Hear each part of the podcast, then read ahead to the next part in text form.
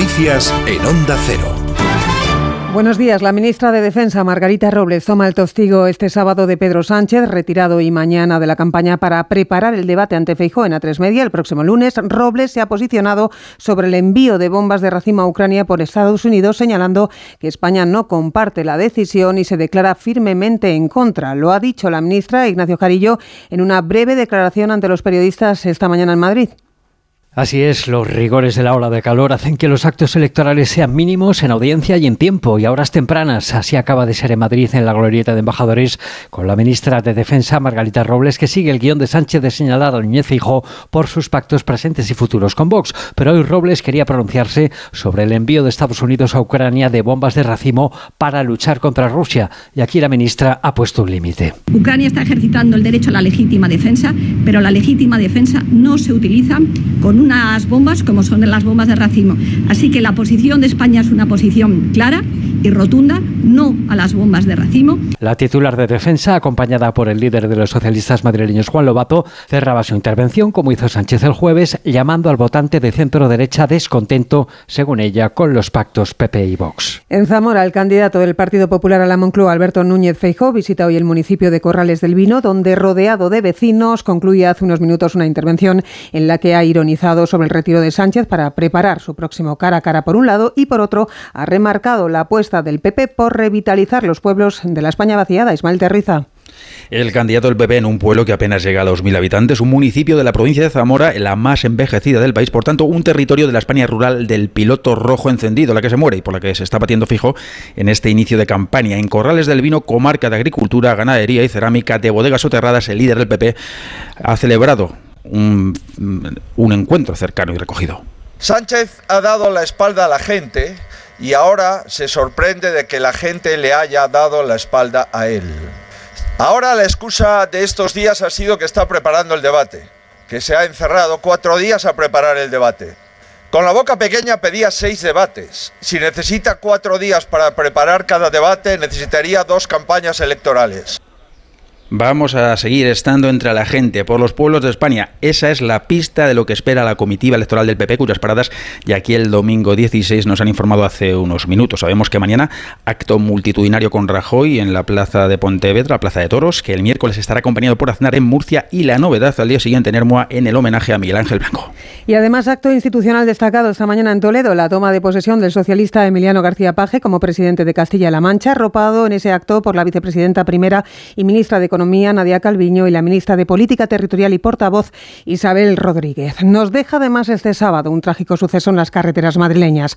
La muerte de un hombre de 42 años en la M50 al colisionar su vehículo con otro que circulaba en sentido contrario en el kilómetro 62 de la citada vía a la altura del municipio de Alcorcón. En el mismo accidente han resultado heridos grave la mujer de la víctima y su hijo, un menor de cuatro años. Con los detalles, Javier Ayuso, portavoz de Emergencias Madrid. En eh, uno de los vehículos, el varón de 42 años, el conductor, estaba en parada cardiorrespiratoria a la llegada de los servicios de emergencia y durante 30 minutos los sanitarios de Suma 112 intentan su reanimación y finalmente tienen que confirmar el fallecimiento. Además, se atiende a la esposa y al hijo, un varón de cuatro años, y son trasladados al hospital 12 de octubre. En el otro vehículo, un varón de 35 años se presentaba un traumatismo abdominal y es trasladado hasta el hospital Puerta de Hierro.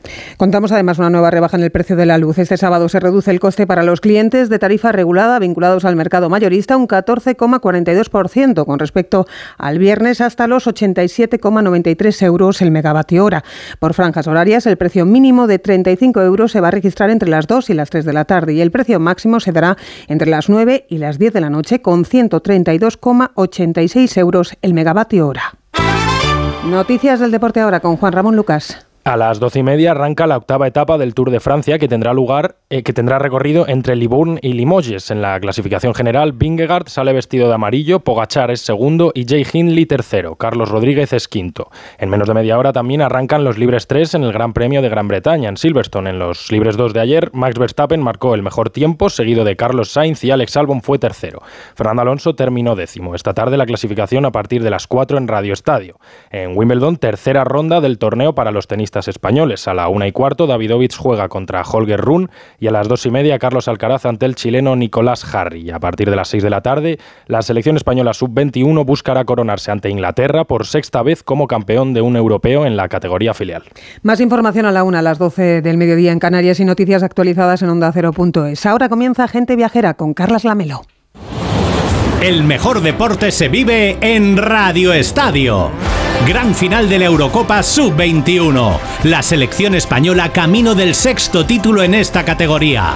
Este sábado desde el Estadio Batumi de Georgia, España-Inglaterra. Final de la Eurocopa Sub-21 y además la octava etapa del Tour, los entrenamientos del Gran Premio de Gran Bretaña de Fórmula 1 y tenis desde Wimbledon. Este sábado a partir de las 4 de la tarde, todo el deporte en Radio Estadio. Te mereces esta radio. Onda Cero, tu radio.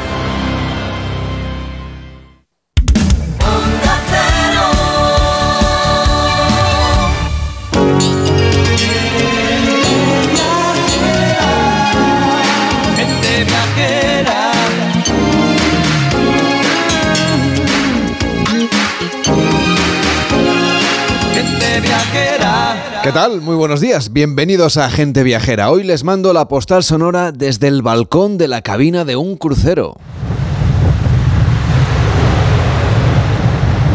Tengo que decirles que hace algo de viento, pero en realidad el mar está en calma. Acabamos de zarpar de nuestra última escala y nos disponemos a navegar para seguir conociendo el mundo.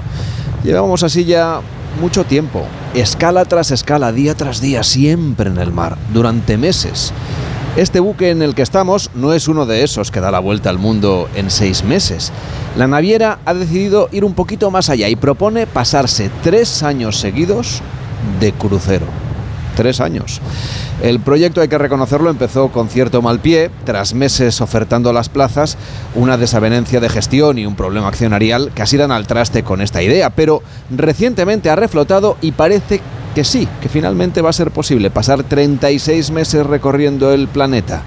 El proyecto se llama Life at Sea, la vida en el mar, y no es para menos porque sí que nos va a dar la sensación de que pasamos parte importante de nuestra existencia en esta aventura.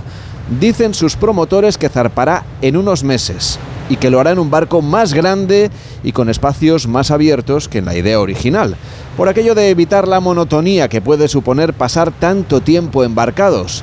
Una de las atracciones será ver el firmamento desde su amplia cubierta sin la contaminación lumínica que limita a menudo la posibilidad de disfrutar de la observación astronómica. En el itinerario original este barco iba a recorrer 200.000 kilómetros para llegar a 375 puertos de 135 países, incluida España.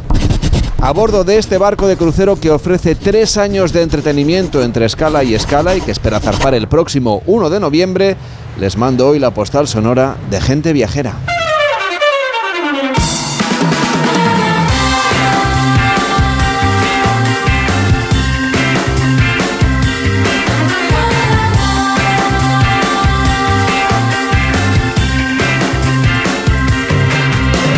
Gente Viajera, el programa de viajes de Onda Cero con Carlas Lamelo. Ya son las 12 y 8, las 11 y 8 en Canarias. Víctor Herranz, ¿qué tal? Buenos días. Muy buenos días, Carles. ¿Qué vas a hacer los próximos tres años? Los próximos tres años, vámonos a navegar por el mundo. ¿Sí? ¿Tú disfrutarías de estar tres años metido en un barco de crucero? Yo creo que sí, creo que sí. A ver, mm, habría que mm, hacer algo más, ¿no? Aprovechar esas pausas para leer, para escribir un libro, para aprender. puedes hacer dos tesis doctorales. Dos tesis doctorales. En fin, eh, hoy vamos a dedicar una parte importante del programa a hablar del mar y hablar de los cruceros. Ya se lo veníamos anunciando hace semanas. Tenemos un WhatsApp abierto que es el 699 464666. Os vamos, hoy vamos a hacer un especial cruceros para principiantes. 699 464666. Si usted se va a embarcar próximamente en un crucero, sabemos que durante los meses de julio y agosto y septiembre es cuando más nos gusta a los españoles irnos de crucero. Si tiene preguntas porque es novato o porque a lo mejor ya tiene cierta experiencia, pero ahora va a ir a otra zona del mundo, mándenos una nota de voz con sus consultas al 699 464666 y en la segunda hora Eva Miquel le va a responder a todas estas preguntas de cruceristas principiantes. 699 464666, el WhatsApp de gente viajera. Pero antes vamos a hablarles de nuestro país, que tiene una larga tradición marinera y como resultado de ser una de las primeras naciones en aventurarse por esos mares, que entonces eran una incógnita, acumuló una importante experiencia que pronto se vio reflejada en manuales de navegación que recogían los conocimientos más necesarios para adentrarse, claro, en el mar. Somos o hemos sido precursores de estos trabajos, como por ejemplo en obras como la del rey Alfonso X el Sabio o los cartógrafos medievales mallorquines que ya en la Baja Edad Media empezaron a dibujar las primeras cartas portulanas, así como por ejemplo el almanaque perpetuo de Abraham Zacuto, que son obras esenciales de la navegación. Desde luego, y conocida también a día de hoy es la obra de Alfonso de Santa Cruz, cosmógrafo mayor tanto de Carlos I como de Felipe II, que descubrió cómo calcular la longitud 200 años antes que los ingleses. Digo a día de hoy porque la obra estuvo oculta durante muchos años y no salió hasta la luz hasta 1912 porque era secreto de Estado. Y de lo bien que estaba escondida, pues no fue hasta el siglo XX que se descubrió en la Casa de la Contratación de Sevilla. Como anécdota, ¿sabes que el título de almirante de Castilla era el título oficial que le daba el rey de Castilla a quien que dirigía la armada desde 1247 hasta 1705? O sea, más de 500 años de, almirantazgo de Castilla, una tradición marinera que podemos degustar anualmente en muchas regatas, como la que se celebra en nuestras costas en la semana que viene la Puig de Vela Clásica entre el 12 y el 15 de julio aquí en el puerto de Barcelona. Bueno, es una regata a la que los barcos que van, la verdad es que son auténticas obras de arte, de arquitectura naval de los siglos XIX y XX, de más de 10 nacionalidades diferentes y compiten por la categoría en cuatro eh, regatas diferentes, en cuatro categorías y por eso nos acompaña Carlos Del Hoyo, que es director de comunicación de la Puig de Vela Clásica. ¿Qué tal? Muy buenos días. Hola, muy buenos días. Por si algún oyente a lo mejor no es tan aficionado a la náutica como lo es Víctor Herrán, ¿le podríamos presentar esta competición, esta Puig de Vela Clásica? Por supuesto, y muchísimas gracias. Además, el, contexto que habéis creado con vuestra conversación anterior lo ha hecho todavía más interesante. Este año, efectivamente, celebramos por vez número 16, es la decimosexta edición de la regata Puig Vela Clásica, que es uno de los mayores eventos que se celebran en el mundo, eh, en, la, que unimos a veleros, como tú bien decías, de más de 10 países, más de 400 navegantes, más de 50 veleros, esperamos contar con ellos en esta ocasión, con las mejores piezas conservadas históricas de la navegación deportiva desde el siglo XIX, desde finales del siglo XIX hasta mediados del siglo XX, con lo cual una colección excepcional que cada año aseguramos que se acerque a las costas de Barcelona y que pueda ser disfrutada además por todos los barceloneses y todos los turistas que en estas fechas a miles eh, están en la ciudad condal y que sin duda podrán disfrutar de ello desde las playas, porque nos aseguramos cada año de, acercar la regata a las playas de manera que desde la Barceloneta, desde el Poro Olímpico, desde el Porbel, pueda disfrutarse y verse lo que es esta verdadera maravilla para los que nos gusta la náutica. Y cuéntenos, o a los oyentes también, ¿qué características deben tener estos veleros para poder competir en, la, esta regata de barcos clásicos? Pues unas reglas verdaderamente estrictas, lo que los organismos internacionales que se encargan de crear los reglamentos para estas competiciones exigen que los barcos sean o absolutamente originales y que se hayan la restauración que hayan tenido que tener para poderse mantener en condiciones de navegación sean idóneas en este momento, pero que cumplan estrictamente con lo que fueron los planos con los que fueron construidos en su momento. De esa manera nos aseguramos en las tres categorías y una nueva que incorporamos este año. Tenemos barcos clásicos, barcos de época, tenemos los big boats, que son barcos que tienen estas mismas características, pero que por su dimensión barcos que tienen más de, más de 23 metros de eslora eh, son verdadera, verdaderamente es un espectáculo genial porque pensar que tiene una superficie bélica que puede estar en torno a los 500 o 600 metros cuadrados de vela, con lo cual se pueden ver perfectamente desde la costa. Y luego este año incorporamos una, buena, una nueva categoría, la de los Modern Classics, que son barcos que eh, las dos primeras categorías que, te, que os mencionaba son barcos hasta el año 49 o hasta el año 1959 y la nueva categoría son barcos barcos que han de ser eh, ejemplares únicos y que se hayan construido entre 1970 y 1984. Con eso quiero decir que tenemos una representación de, desde 1890 hasta el año 1981, que es el más reciente de estos, una representación completa, siempre manteniendo las condiciones de esos barcos y los materiales, velas, cabullería, etcétera, que conforman la, clave de cada una de estas embarcaciones. Por cierto, que el año que viene, en 2024, también el puerto de Barcelona, que acoge esa Puig de Vela clásica, será la sede de la Copa América. De hecho, ya se están instalando algunos de los equipos, se han presentado incluso esta misma semana. ¿Qué importancia tiene este tipo de eventos para el turismo en España? Bueno, es importantísimo. Eh, serán miles de visitantes los que a lo largo de los del próximo año ya estén aquí, afinca, ya se vayan afincando gradualmente en Barcelona y vayan a continuar durante los meses posteriores. Va a traer una cantidad de visitantes también inmensa, como pasa en estas competiciones, que si bien mm, que las podemos denominar eh, históricas o claves, puesto que como en el caso de los Juegos Olímpicos ganan la atención mundial durante muchos meses. De hecho, nuestra regata también, nuestra regata de barcos clásicos también se va a beneficiar de esta unión, puesto que con el acuerdo que han firmado entre el grupo Puig y eh, Grant Dalton, el gestor de la Copa América. El año que viene nuestra regata de barcos clásicos se trasladará del mes de julio a septiembre para integrando también los docenas de barcos clásicos participantes en ediciones anteriores en la Copa América. Tened en cuenta que esta es la competición deportiva más antigua del mundo.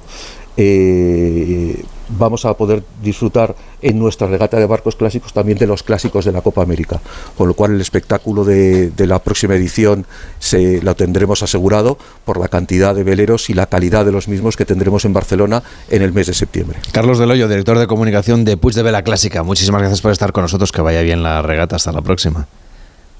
Muchas gracias a vosotros y os animo a todos los que estén por Barcelona en esos días a acercarse a las costas a disfrutar de este espectáculo que es verdaderamente único y que solo Barcelona es una capital mundial en la que se puede celebrar esto así. Esto normalmente está restringido a pequeñas ciudades eh, de la costa, donde ciudades como Cannes o como Niza eh, pueden albergar este espectáculo y somos la única regata de estas características que se celebra en una gran capital. Con lo cual os animo a todos a disfrutar de ella. Muchísimas gracias por vuestra conexión. Pues habrá que aprovecharlo. Enrique Domínguez Uceta, ¿cómo estás? Buenos días.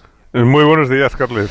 tenemos peticiones de los oyentes que quieren saber algo más de los destinos a los que van a viajar en las próximas semanas. estamos en plena época vacacional y la gente está organizando sus viajes, nos mandan notas de voz Hoy hacíamos una petición especial sobre el mundo de los cruceros, pero si tienen otros planes de viaje también nos, lo pueden preguntar en el 699-464666, porque durante todo lo que queda del mes de julio vamos a ir resolviendo, como venimos haciendo de manera frecuente en Gente Viajera, las dudas de los viajeros. 699-464666. Buenos días, Gente Viajera. Tenemos previsto un viaje a Portugal. Eh, queremos ir a la zona de Lisboa, Cascais, Estoril, Sintra. Por favor, nos gustaría que nos dierais algún consejo. Gracias. Pues Enrique, tienes faena para resolver aquí en directo. Eh, pues sí, no, no es fácil. Bueno, lo que estoy, eh, lo que tengo claro es que va a ser un viaje de éxito seguro una vez que estás allí, porque el circuito que tienen pensado es una maravilla. Todos los sitios que van a ver están muy cercanos y además mm, es un viaje que toca un poco todos los palos, porque Lisboa es una ciudad cargada de historia y de monumentos, de vida popular encantadora, muy agradable, buena gastronomía, lo tiene todo. Pero en Estoril nos encontramos con la playa y Estoril es prácticamente una prolongación de Lisboa a lo largo de la orilla norte de la desembocadura del Tajo, aunque está ya frente al Atlántico, mirando hacia el sur con un clima suave y una playa estupenda orillada de mansiones elegantes y restaurantes donde se instalaron muchos reyes exiliados y se concentraron muchos espías también en las guerras europeas en torno al importante casino. Bueno, un poquito más adelante, siguiendo la costa hacia el oeste, está el encanto de Cascais, quizá menos sofisticado, pero lleno de vida, de buenas playas, la playa de Ribeira, la playa de Raíña, son estupendas y muy animadas. Y luego está Sintra, em, eh, se encuentra como a 25 kilómetros al norte de Lisboa, tiene un patrimonio espectacular, está junto al mar, pero encaramada en lo alto, a los pies de la Sierra de Sintra, en una zona que es, es de gran belleza natural, con muchos senderos señalizados en el Real Parque da Pena. El, primer consejo sería, desde luego, disfrutar al principio de Lisboa, irse luego de playa y excursión a Estoril y Cascais y dejar para el final Sintra eh, que es como la visita a un parque de atracciones rodeado por un espectacular parque natural. Y el segundo consejo, pues es olvidarse del coche particular al llegar a Lisboa, alojarse en el centro, caminar o moverse en transporte público. Hay un tren que va de Lisboa a Estoril y Cascais, son unos 25 kilómetros a Estoril y 5 más a Cascais. Eh, es poco más de media hora, 40 minutos y es barato, es baratísimo. Salen cada cuarto de hora. Y también hay un tren Lisboa-Sintra que se puede tomar en la estación de Rocío. Es barato, es eficiente y seguramente es la mejor manera de llegar porque resulta muy difícil aparcar en Sintra. Enrique, para este oyente o para cualquiera que se acerque, ¿alguna recomendación especial para Lisboa? Bueno, que la vivan. Es uno de esos casos en que la vida urbana yo creo que es mejor aún que sus monumentos, que son estupendos, eh, pero hay que darse tiempo para subir a los miradores de ambos lados de la ciudad. El castillo de San Jorge, que está en un lado, el mirador de San Pedro de Alcántara enfrente, y entre ambos pues se extiende toda la ciudad baja, la Baixa, que es del siglo XVIII, es la que se debe al marqués de Pombal, la que levantaron después del terremoto de Lisboa en 1755. Y esa Baixa, pues sobre todo vista desde los miradores, se la ve derramarse en el estuario del Tajo,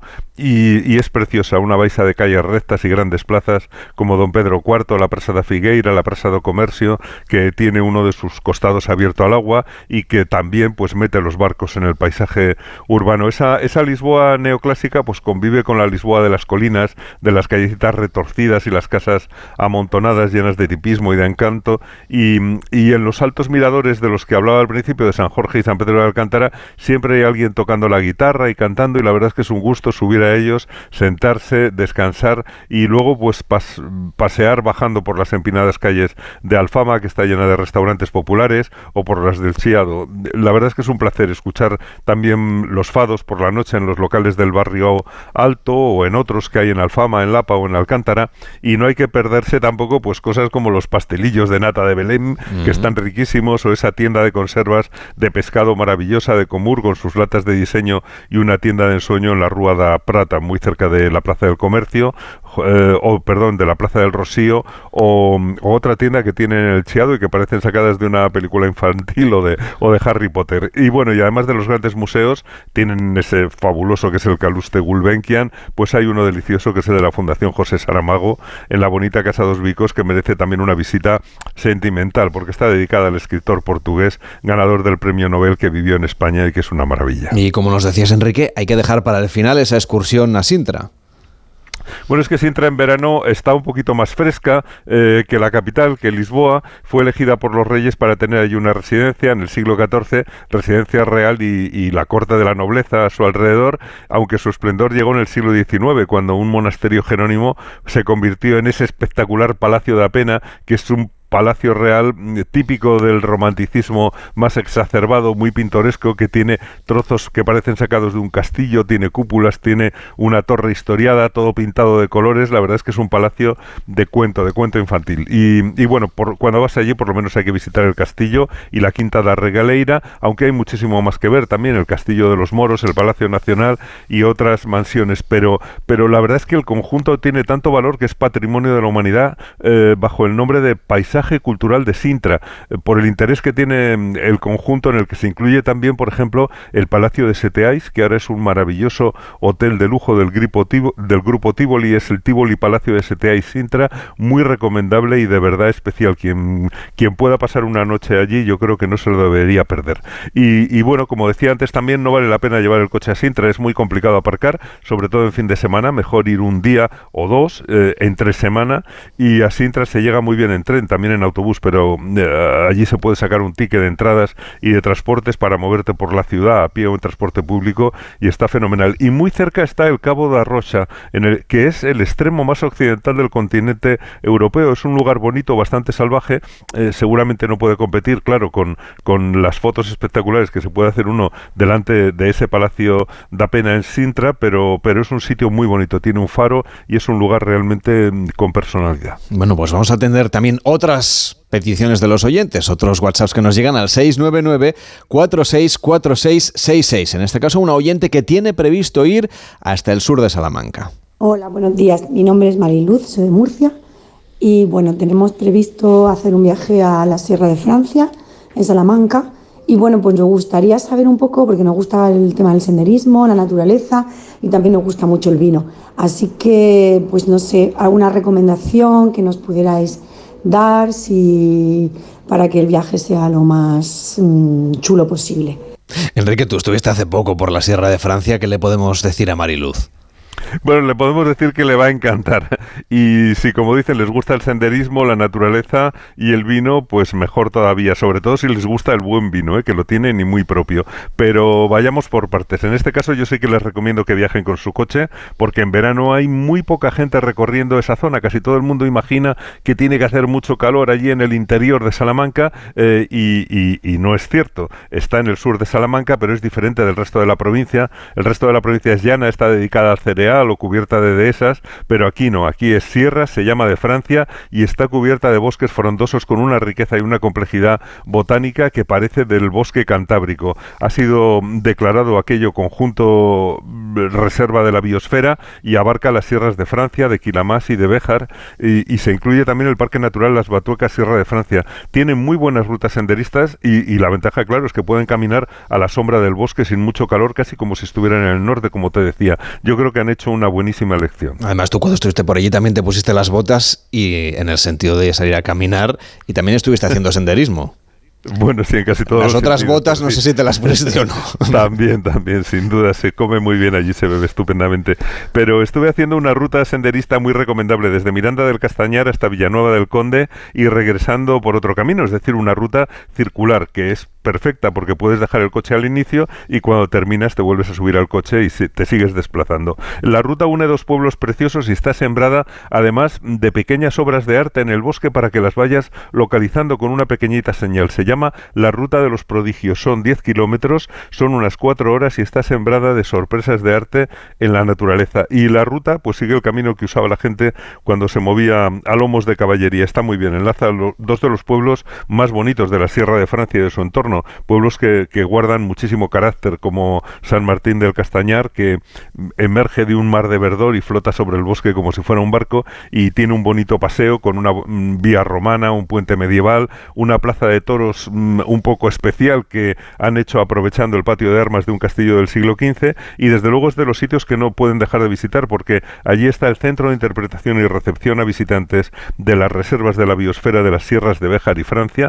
El nombre no es corto, pero es muy explícito y, el contenido pues está dedicado a su naturaleza, a los vinos y a la cultura de la zona. Y no podemos olvidarnos de otros pueblos muy bonitos como Sequeros, Mogarraz, Cepeda o Montemayor del Río, que, mm, bueno, y por supuesto no hay que dejar de ver Villanueva del Conde ni Miranda del Castañar, que es monumental, es espectacular porque eh, está encaramada en una estrecha loma a la que se entra por un castillo y detrás tiene una larga calle llena de casonas nobles del siglo XVIII con escudos y, y al final de las calles como está muy alto, pues lo que se ve es el campo y el cielo. La verdad es que es un pueblo maravilloso. El WhatsApp de los oyentes es el 699-464666 para pedirnos destinos a la carta, dudas viajeras que irán resolviendo el equipo de colaboradores de este programa. 699-464666. Nuestra oyente de Murcia nos preguntaba también por los vinos que podía saborear en la Sierra de Francia.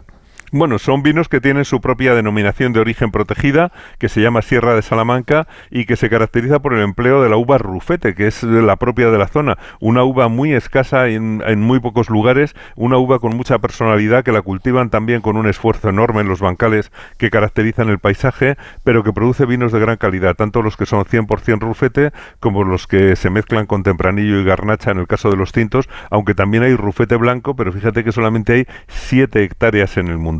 Mm, y la verdad es que cuando se viaja allí se pueden visitar las bodegas, por ejemplo, el Abuelo Flores o Cuarta Generación o Rochal y probarlos y comprarlos. Son estupendos. La ventaja si vas en coche es que puedes ir cargando unas cuantas cajas para llevarlas a casa de vuelta. Y además es un vino que tiene muy buena relación calidad-precio, están estupendos. Eh, pueden probarlos también con los buenos productos de la tierra, claro, con el jamón, con los chorizos, los salchichones de ibérico, el queso de cabra.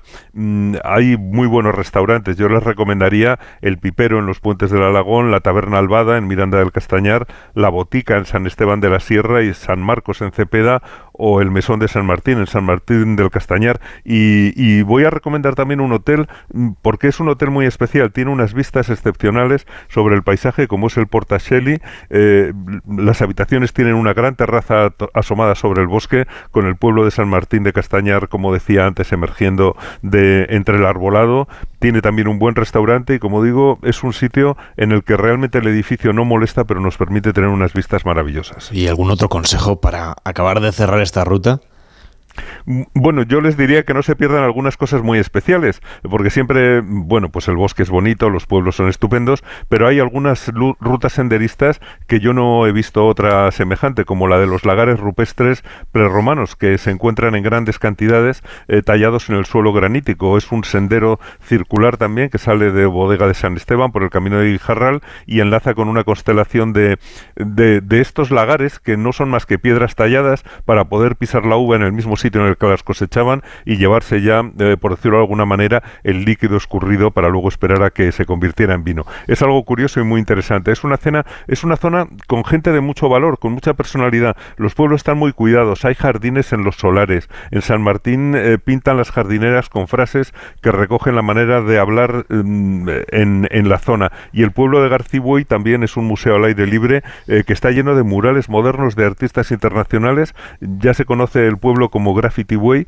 y, la verdad es que son cosas que demuestran el empeño, el interés de la gente, el amor de la gente por su tierra, cómo se quieren quedar allí y hacerlo atractivo también para quien vaya a verlos. Hay otro espacio natural y cultural a cielo abierto que es el Parque Monográfico del Granito, em, donde la piedra aparece a flor de tierra en un paisaje precioso en el que ha levantado unas grandes esculturas el artista amable Diego con formas de menires, dólmenes y círculos de monolitos. La verdad es que no sé qué más se puede pedir para un territorio que es muy fácil de recorrer porque está en el sur de Salamanca, pegando ya con el norte de Cáceres. Mañana, más dudas de los oyentes que va a resolver Enrique Domínguez Uceta en el 699-464666. Hasta mañana.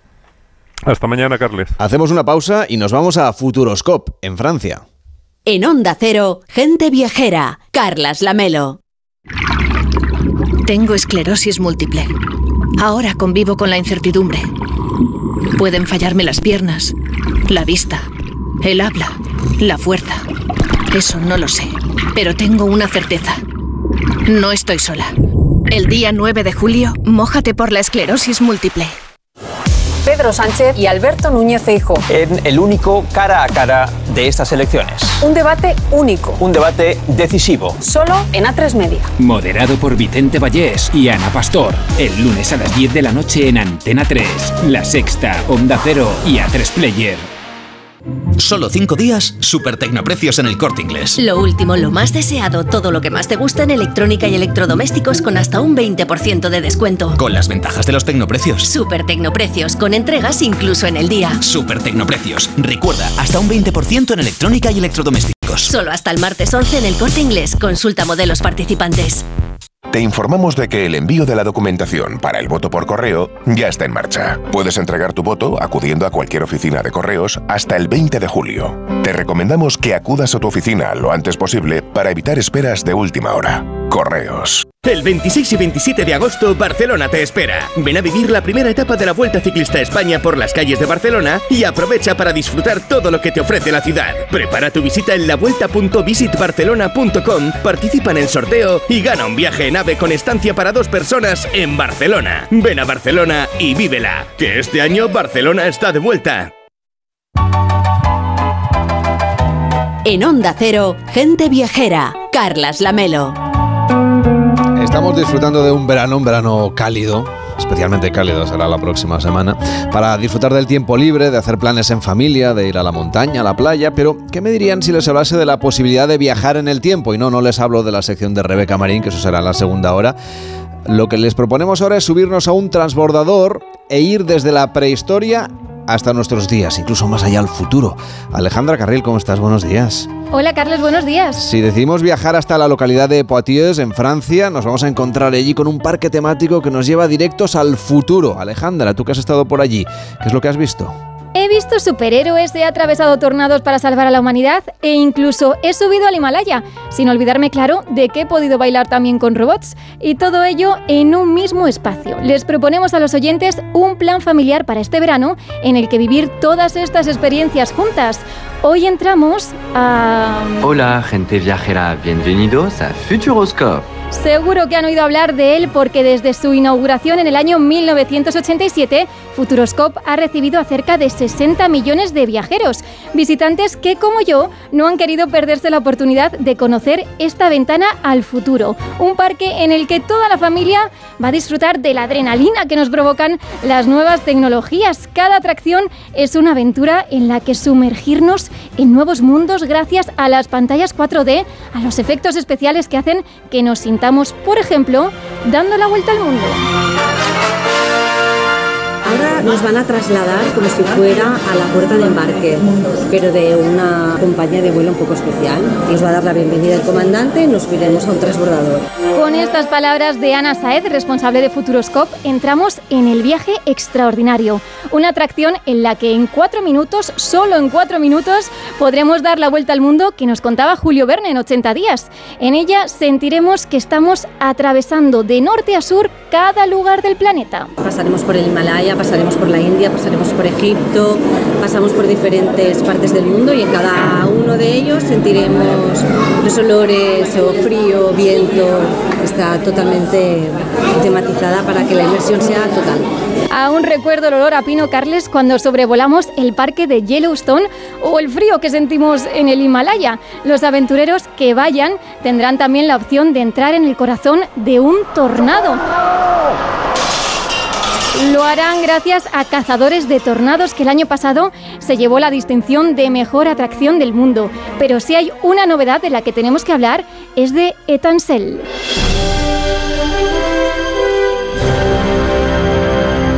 Este nombre, Tansel, la maldición del ópalo negro, encontramos la gran novedad que presenta el parque este año, una atracción que nos acerca a la cultura de los superhéroes franceses para reivindicar la figura de diseñadores y dibujantes de los cómics, como nos cuenta Clement Kalinowski, jefe de proyectos del parque. Al principio del siglo XX, los superhéroes no eran americanos, nacieron aquí en Francia y nos inspiramos para hacer esta atracción y contar una historia real, completar con una historia que inventamos nosotros, con Etancel, que es una super eh, heroína eh, que inventamos nosotros para hacer una historia muy dinámica, muy joven y que puede gustar a toda la familia.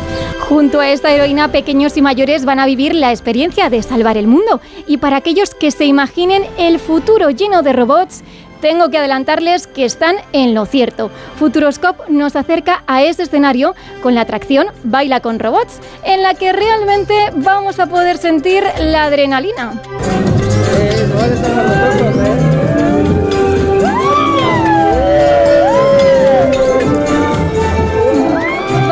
de los brazos de los robots para seguir nuestra visita por un parque temático ambientado para todos los públicos, que cuenta también con Futurópolis, la ciudad de los niños, donde el agua está muy presente, que siempre viene bien si vamos ahora en verano.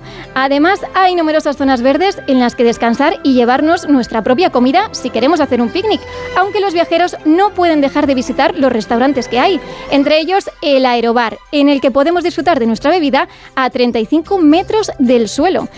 Recomiendo esperar un poco si nos subimos para después entrar en la casa al revés que se encuentra en el parque. Otra dimensión. Pero entre tantas, ¿cuáles son las atracciones favoritas de los visitantes españoles? Mi atracción favorita ha sido la de Cazadores de Tornados. Es que me he montado dos veces porque es impresionante. Te sientes de verdad que estás adentro ahí con el viento porque es súper, súper, súper inmersivo, todo dando vueltas, súper divertido, la verdad. Lo recomiendo mucho. Mi atracción favorita ha sido la de Bailando con Robots porque te sientes como un verdadero robot dando vueltas, girando por todos lados y las canciones se te meten en la cabeza. Un espectáculo nocturno en el lago cierra la visita Futuroscope, un parque temático que cuenta con tres hoteles propios en los que nos podemos alojar. Si les gusta el espacio y tener la sensación de estar durmiendo en una nave espacial, no dejen pasar la oportunidad de conocer el Hotel Station Cosmos y su restaurante futurista, donde los platos nos llegan desde el cielo. Aunque el gran compromiso que tienen con la sostenibilidad ha llevado a Futuroscope a inaugurar este verano el nuevo hotel que recibe el nombre de Ecolots. Bienvenidos al Hotel Sostenible Ecolodge, el tercer hotel tematizado del parque de Futuroscope, un alojamiento donde no hay categorías definidas, no hay estrellas. Lo que queremos es conectar la familia y la naturaleza en una experiencia inmersiva. Ecolodge está formado por 120 alojamientos situados al lado del del parque. Para seguir una línea sostenible, han plantado cerca de 20.000 árboles en él. Además, las luces son LED y está todo hecho de madera procedente de Francia. Y es que este compromiso ha llevado a Futuroscope a establecer el objetivo de carbono cero para el año 2025. Y para completar la visita, recomendamos a los viajeros acercarse a la localidad más cercana al parque, a Poitiers.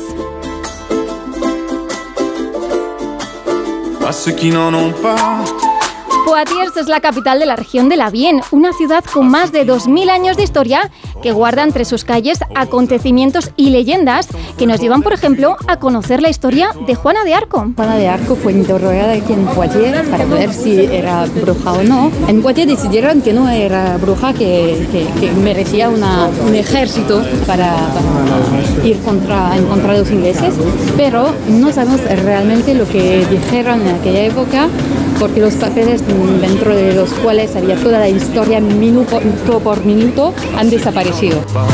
Coraline Prono es la responsable de prensa de la Oficina de Turismo de Poitiers. Ella nos comenta que pese a ser una ciudad con tantos años de historia, esta localidad es un buen destino para jóvenes viajeros y estudiantes. Hay una universidad muy grande y famosa, la Universidad de Poitiers, en la que Descartes, por ejemplo, estudió aquí y sigue siendo una universidad muy importante, por lo cual uno de cada dos habitantes tiene menos de 30 años y se ve en las calles, por ejemplo, y también en las actividades, eh, en las, los bares los restaurantes. Tenemos más de 300 mm, restaurantes en Poitiers y su zona de influencia.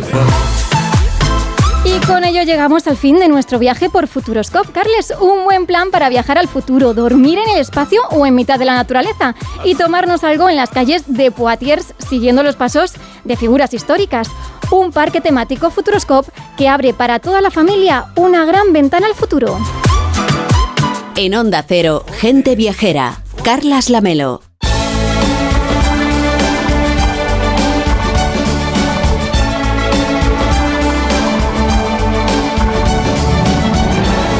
Se está trabajando para intentar recuperar la conectividad entre España y China, un mercado enorme desde el punto de vista emisor, que es fundamental para el desarrollo turístico de nuestro país, que sabemos que ha estado detenido por la pandemia, pero que ya va siendo hora pues, de ir recuperando ese flujo de viajeros entre España, es decir, españoles que queremos ir a conocer China y chinos que quieren volver a conocer nuestro país. Por eso, el Instituto de Turismo de España, Tour España, ha organizado esta semana un encuentro de trabajo entre empresarios turísticos chinos y empresarios turísticos españoles. Nos acompaña Rosana Morillo, que es la secretaria de Estado de Turismo. ¿Cómo está? Buenos días. ¿Qué tal? Buenos días, encantada de acompañaros hoy. Bueno, esta semana hemos dejado atrás ya la mascarilla definitivamente eh, y en paralelo pues está intentando recuperar esa conectividad o ese flujo de viajeros entre España y China. Al sector turístico español le interesa especialmente por lo que decíamos, es un mercado muy grande que además tiene tradicionalmente mucho interés por conocer nuestro país. ¿Qué tal ha ido esta reunión? Pues la verdad es que estamos muy muy satisfechos de, cómo ha ido esta, esta jornada, con una amplia representación de empresarios chinos de alto nivel, también representación del gobierno chino.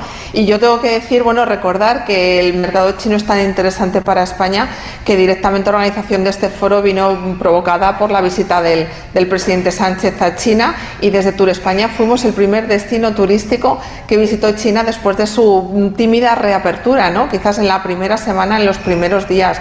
Tanto, volver a insistir en que el mercado chino es muy, muy importante para España y que seguiremos trabajando en jornadas como esta para dar a conocer España y también para buscar la manera de que este visitante vuelva y además crezca en, volumen. Hay un elemento muy importante que es la conectividad. Se están recuperando y algunas de las rutas que había antes de la pandemia, incluso trabajando en esa línea que se estaba desarrollando y que se paró obviamente por el virus, de ir creciendo en el número de conexiones y además ir a otros puntos de, de China desde, desde diferentes aeropuertos internacionales de nuestro país. ¿Cómo está yendo esta estrategia de ganar más vuelos que nos conecten? Bueno, está bien, yendo bien, lo que pasa es que está yendo a un progreso un poco lento. En Madrid hemos recuperado bien, en Barcelona todavía estamos un poco más lejos y si bien el interés está, y yo creo que esto es lo que hay que provocar, ¿no? que exista esta demanda y que el interés por venir a España se siga manteniendo, también es cierto que el conflicto, la invasión de Ucrania por parte de Rusia y la zona de exclusión aérea, pues lo que está haciendo es que estas rutas para determinadas compañías aéreas que no pueden sobrevolar y que tienen que hacer este desvío, pues deje de ser tan atractiva como antes. Entonces yo creo que también hay un factor aquí que hay que tener en cuenta, que es que mientras dure el conflicto, pues realmente que nuestras empresas puedan volar a China, compañías que no puedan a, a sobrevolar esta zona de exclusión, pues va a ser más, más complicado llegar a esta recuperación completa. Pero mientras tanto, yo creo que nosotros desde el Gobierno de, de España, desde Tour España y de las regiones, lo que tenemos que seguir trabajando es posicionando España, porque desde luego hay un potencial enorme en el mercado chino para nuestro país como destino turístico. Pone más difícil, evidentemente, recuperar esos vuelos porque tienen que desviarse los aviones, eso encarece muchísimo el transporte, alarga el vuelo, incrementa el gasto de combustible, es todo menos eficiente, pero, pero parece que el interés está ahí, es decir, que pese a estas dificultades se está recuperando el flujo, que es lo que buscan los chinos cuando vienen aquí a España. Bueno, pues es un viajero que realmente eh, lo que quiere es una experiencia con mucha autenticidad, quiere una inmersión en la cultura local, están muy, muy interesados por conocer cómo se vive en los sitios que visitan y también están muy interesados en la gastronomía. En la, en durante esta jornada eh, lo pude eh, ver y realmente pues experimentar de primera mano que ellos para ellos la gastronomía española ya es un punto de interés para visitar España y luego curiosamente les interesa también mucho el fútbol. me, me, comentaron varias veces eh, nuestras marcas, es que es, es, curioso, ¿no? Como marcas como el Real Madrid o el Fútbol Club Barcelona al final también hacen marca país fuera de nuestras fronteras y también son un atractivo turístico para visitantes de, de, destinos tan lejanos como puede ser China. No, es que eso ocurre en muchas partes del mundo. Es verdad que el interés por el fútbol en China está creciendo de manera desmesurada. Hemos tenido jugadores y entrenadores españoles que están haciendo allí carrera. Sí, sí, así es. O sea que para nosotros, pues realmente, pues una ventaja, ¿no? Tener también estas marcas deportivas y tan conocidas a nivel eh, deportivo y de marca como son estos dos clubes de fútbol ya que le tengo aquí, más allá de hablar de este encuentro eh, con los empresarios chinos para intentar atraer a más viajeros de este país a España, ¿cómo va la evolución del sector turístico? Hemos venido haciendo un repaso con algunos de los agentes, sobre todo del sector privado últimamente. Están todos satisfechos porque tienen muchas reservas, pero un poco temerosos de ver si acabamos el año manteniendo estos índices de ocupación.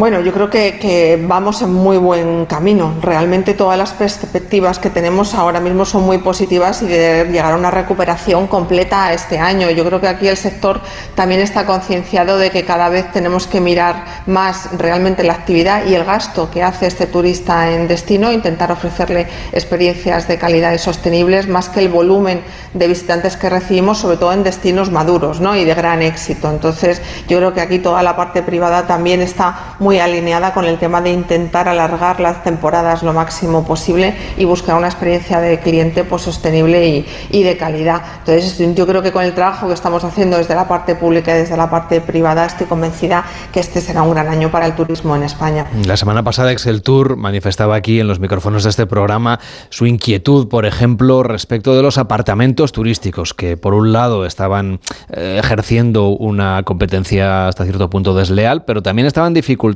que muchos trabajadores del sector pudiesen vivir para hacer temporada en algunos destinos importantes, como por ejemplo Baleares, que usted conoce muy bien, por supuesto, eh, porque es que no, no pueden permitirse vivir allí donde van a tener que trabajar. ¿Puede el gobierno de España hacer alguna cosa para resolver esta situación?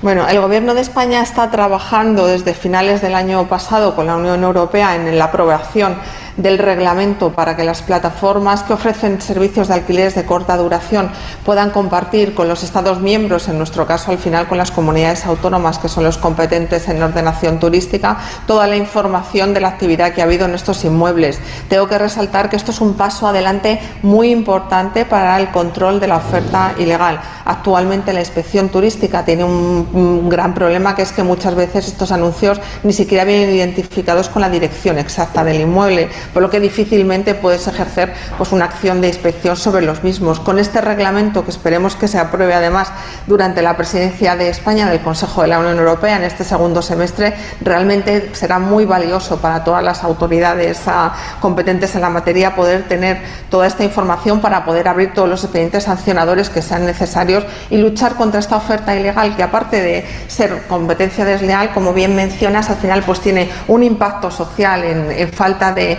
de vivienda disponible y además en falta de garantías para el cliente que nos visita.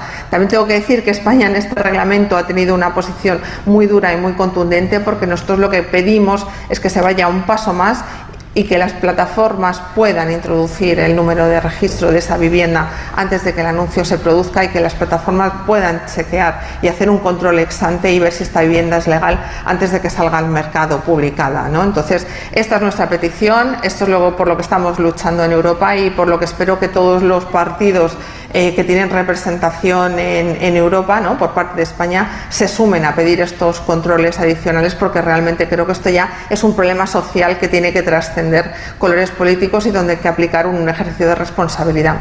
Esta semana hemos sabido los datos de ocupación en nuestro país, los datos del paro. Es verdad que tenemos unos buenos registros, también es cierto que se está de alguna manera em, pausando la- lo que es el ritmo de contratación. En el sector del turismo en concreto, ya sabemos que estamos en temporada alta y que las cifras son siempre buenas en estos momentos normalmente, ¿no? Del año en los que nos encontramos. ¿Cómo está contribuyendo el turismo a que se reduzca la tasa de paro en España?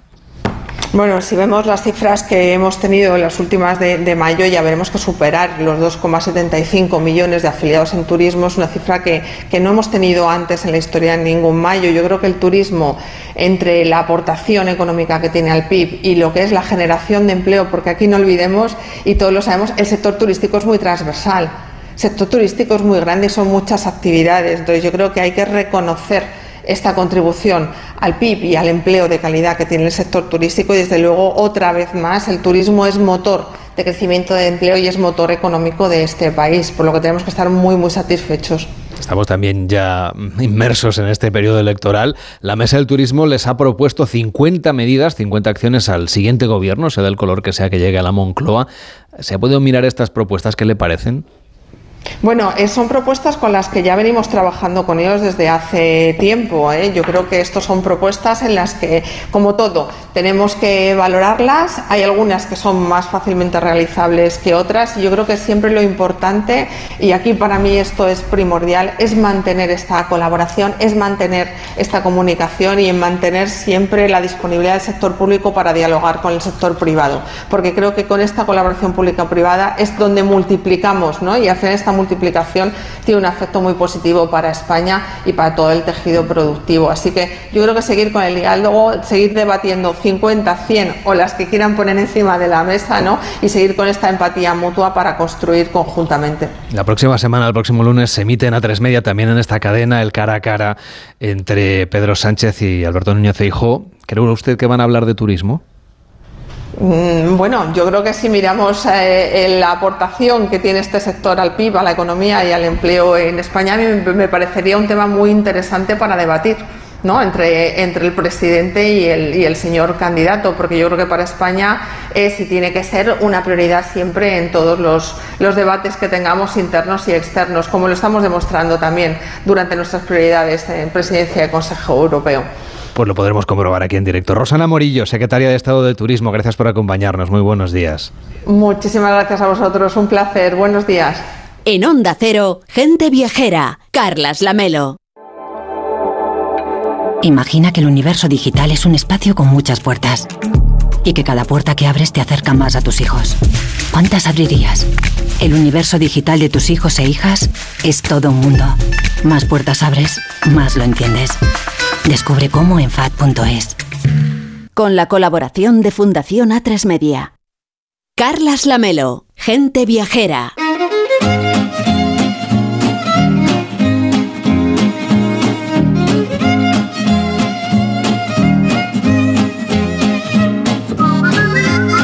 Hace unas cuantas semanas hablamos en este programa de que se iba a inaugurar un museo en el lugar donde antes estaba el Bulli. Luego les contamos que ya se había por fin inaugurado y teníamos pendiente charlar con Ferran Adrià. ¿Qué tal, Ferran? ¿Cómo estás? Muy buenos días. Muy buenos días. Bueno, y además esta semana con una visita real, porque han estado la mm, princesa Leonor y la infanta Sofía de visita en este museo dedicado a esta historia culinaria de Calamón Roch. Sí, sí, eh, la verdad es que fue muy bonito y, y vinieron con todos, todos los chicos de la Fundación Príncipe, Príncipe de Girona y, y fue muy bonito. ¿Y qué tal fue la, la visita? ¿Qué, en, en qué mostraron más interés de la historia que tienes que contar a la gente que se acerque allí? En, en general, no, al final hay 60 instalaciones y les, les interesó mucho la historia del Bulli, ¿no? qué es lo que hayamos hecho, ¿no? todo el tema de la innovación, tal. Fue, fue muy interesante. Cuéntanos que para la gente viajera que se acerque a esta, este rincón de Cataluña para conocer la historia del Bulli, ¿cómo habéis convertido este espacio en un museo? ¿Qué es lo que vamos a ver? Bueno, esto viene porque eh, en el año 2012 hicimos eh, una exposición en Barcelona, en el Palau Robert, y pasaron 800.000 personas en nueve meses. Después hicimos otra otra exposición también en Madrid, que fue por todo eh, Estados Unidos, Latinoamérica, Londres, y vimos el interés que había no eh, la gente eh, por, por todo lo que era el backstage, no todo lo que había detrás del bully y, al final lo que se va a encontrar es es esto, no explicarles qué es lo que pasó en el bully para que el bully fuera el bully, no nuestra filosofía, todos los elementos en donde fuimos innovadores, en, los productos, en las herramientas, en las técnicas, en las elaboraciones, y se trata de esto, ¿no? La gente la verdad es que se va muy contenta, muy emocionada, porque es un sitio especial, ¿no? No, no, no es normal, por ejemplo, hay una parte que está al exterior, ¿no? Que, que puedes disfrutar también de, de, de todo lo que es el Calamunjoy, porque estamos tocando, tocando la, la, el mar, ¿no? Y, se trata de esto, ¿no? De que la gente se vaya eh, feliz y, que pase un buen rato. ¿Y cómo llegaste tú a este lugar de Calamonjoy? Yo llegué por, eh, por azar. Yo estaba en el servicio militar y un Fermi Puig, un cocinero eh, que ahora íntimo amigo mío, eh, vino, yo era el cocinero del Capitán General, vino a estar con nosotros y me propuso hacer un stage en el Bulli en el año 83 llegué en el 83, hice, hice el stage y me propusieron ir a trabajar en el año 84. Eh, llegué en marzo y en octubre era jefe de cocina. Esta es la historia. Y a partir de ahí la, revolución culinaria mundial, pero de este lugar eh, en concreto, esta zona que pertenece al municipio de Rosas, eh, háblanos del entorno, del lugar, porque supongo que ahí has pasado muchísimas horas dentro, pero también habrás tenido tiempo para, para pasear un poco y, conocer a fondo la comarca. Bueno, sobre todo estamos en, el Parque Natural de, ¿no? de.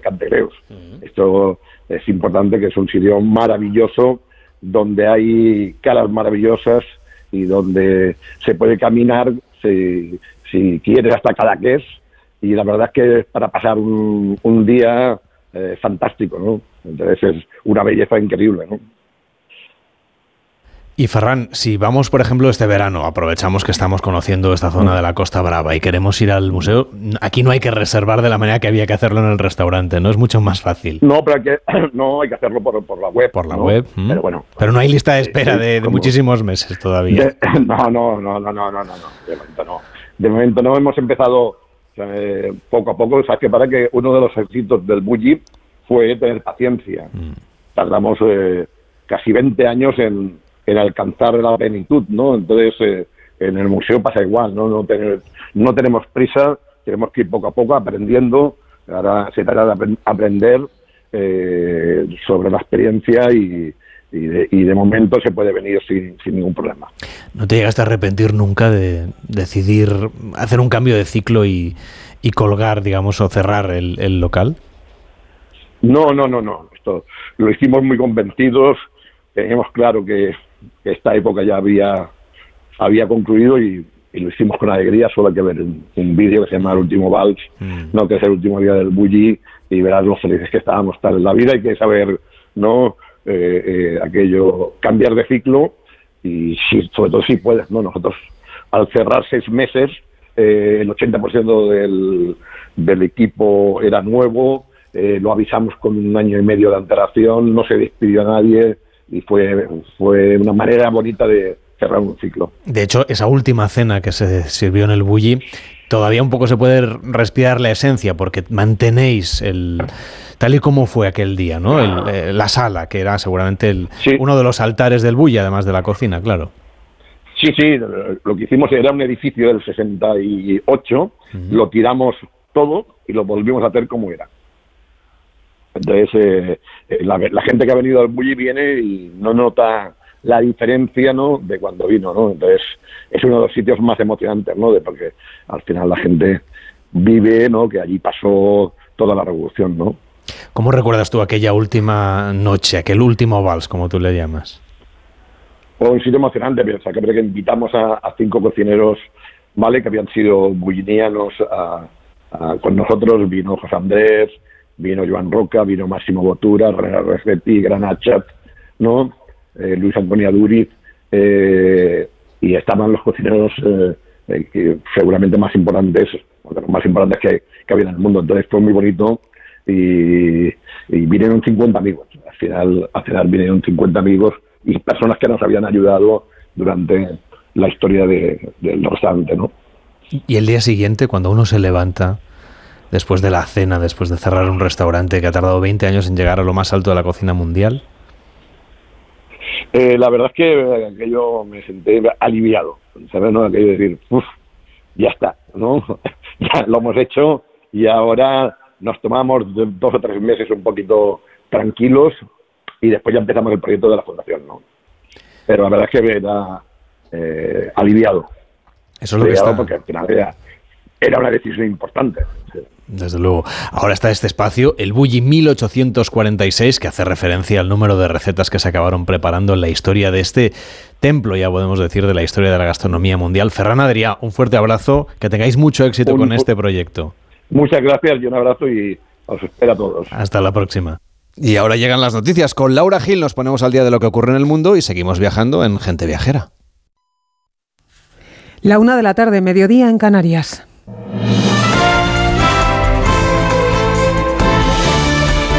Noticias en Onda Cero.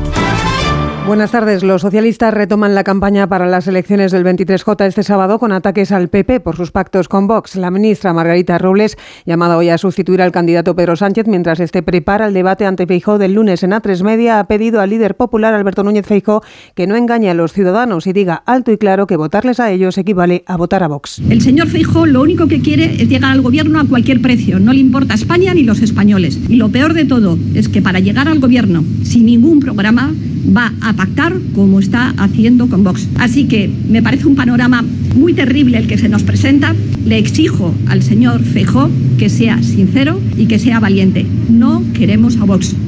Y ataques al PSOE esta mañana en el discurso de Feijó durante su visita a Corrales del Vino en Zamora, donde ha ironizado sobre el tiempo que necesita Sánchez para prepararse el debate que enfrentará a ambos en el cara a cara de A3 Media. Cita la que dice el candidato popular piensa llevar el hartazgo ciudadano frente al sanchismo y los asuntos que de verdad interesan a la gente. Voy a llevar, por tanto, a ese debate que la mayoría de los ciudadanos y de las familias españolas tienen menos renta disponible y tienen más dificultades para llegar a fin de mes. Voy a llevar a ese debate lo que ocurre en España, no lo que ocurre en los platós de televisión, ni lo que ocurre en el Falcon, ni lo que ocurre en el Palacio de la Moncloa, sino lo que ocurre en todos los pueblos de España. A partir de las dos volveremos a estos dos escenarios, Madrid y Zamora, para ampliarles las declaraciones políticas de la mañana y también los mensajes dejados por Yolanda Díaz, la candidata de Sumar, en el acto convocado esta mañana en Valencia y que va con retraso respecto a la hora prevista. Sumaremos además las palabras en Logroño del portavoz de Vox en el Congreso, Iván Espinosa de los Monteros, anticipo del mitin que esta tarde ofrecerá en Zaragoza el líder del partido Santiago Abascal. En el exterior, Zelensky, el presidente ucraniano, ha conmemorado hoy los 500 días de invasión rusa de su país visitando las posiciones ucranianas en la isla de las Serpientes, en el Mar Negro, símbolo de las victorias bélicas de Kiev sobre Rusia. Previamente, Zelensky se reunía en Turquía con el presidente Tayyip Erdogan, quien además de pedir la vuelta a la mesa de la negociación para parar el conflicto, dejaba clara su posición frente a la solicitud de Ucrania de ingresar en el grupo de países aliados. No hay dudas de que Ucrania merece ser miembro de la OTAN. En Japón, cientos de personas se han concentrado este sábado ante el memorial en recuerdo del ex primer ministro Shinzo Abe para participar en su homenaje durante el primer aniversario de su asesinato ocurrido mientras daba un discurso de campaña en la ciudad de Nara, en el oeste del país. Un magnicidio que convulsionó el país en un hecho sin precedentes en la política nipona desde 1936. Y en clave empresarial en España, la noticia de alcance de las últimas horas sigue siendo el anuncio del gigante tecnológico Bradcom de que instalará en nuestro país una planta de fabricación fabricación de semiconductores que promete ser única en Europa y que conllevará una versión de en torno a 900 millones de euros. Sofía Enales. El gigante tecnológico Broadcom será el encargado de instalar la fábrica e invertirá 900 millones de euros en la operación. La idea de Broadcom es la más ambiciosa hasta el momento en nuestro país.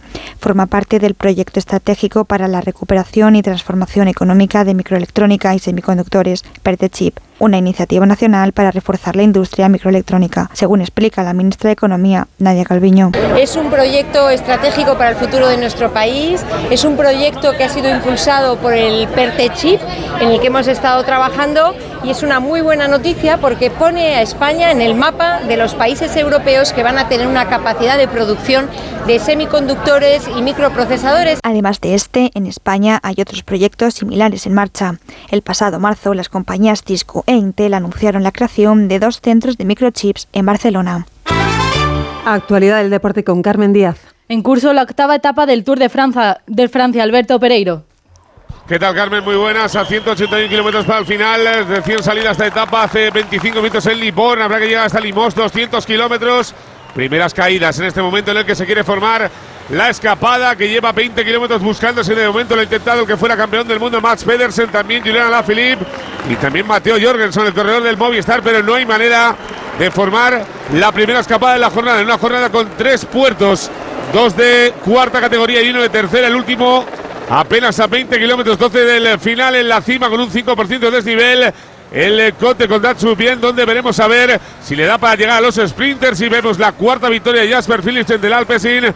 O por contra vemos si puede llegar una escapada o clásicos manos como pueden ser Matthew Van de Poel o pero estamos a 180 kilómetros para el final, sin conformar todavía la escapada en esta octava etapa del Tour de Francia, Carmen. Continúan en Fórmula 1 los terceros entrenamientos libres del Gran Premio de Gran Bretaña, de momento con Leclerc en el primer puesto, Fernando Alonso en el tercero y Carlos Sainz en el sexto. En Wimbledon es el turno de los españoles en tercera ronda. Davidovich jugará a la una y cuarto frente al danés Runner y Carlos Alcaraz lo hará a las dos y medias contra el chileno Nicolás Harry. La selección sub-21, por su parte, tiene esta tarde a las 6 una cita con la historia. Se enfrenta a la imbatida Inglaterra en la final del europeo en busca de la triple corona, ya que esta misma generación fue campeona sub-17 y sub-19. Os lo contamos a partir de las 4 en Radio Estadio. Y a partir de las 2, la una en Canarias, Juan Diego Guerrero les amplía en Noticias Fin de Semana los asuntos más destacados de España y del resto del mundo de este sábado 8 de julio. Hasta entonces siguen escuchando Gente Viajera con Carlas Lamelo. Como el perro y el gato. ¿Necesitan las eh, mascotas, los perros, los gatos, higiene dental? ¿Creéis que es importante y que conviene hacerle una ecografía y descartar que sea cualquier otra patología? ¿Le puedo dar medicinas de persona a mi perra? Todas las respuestas los fines de semana con Carlos Rodríguez. Como el perro y el gato. Sábados a las 3, domingos a las 2 y media de la tarde y siempre que quieras en la app y en la web de Onda Cero. Patrocinado por Menforsan, los especialistas en cuidados, higiene y cosmética natural para las mascotas. Te mereces esta radio. Onda Cero, tu radio.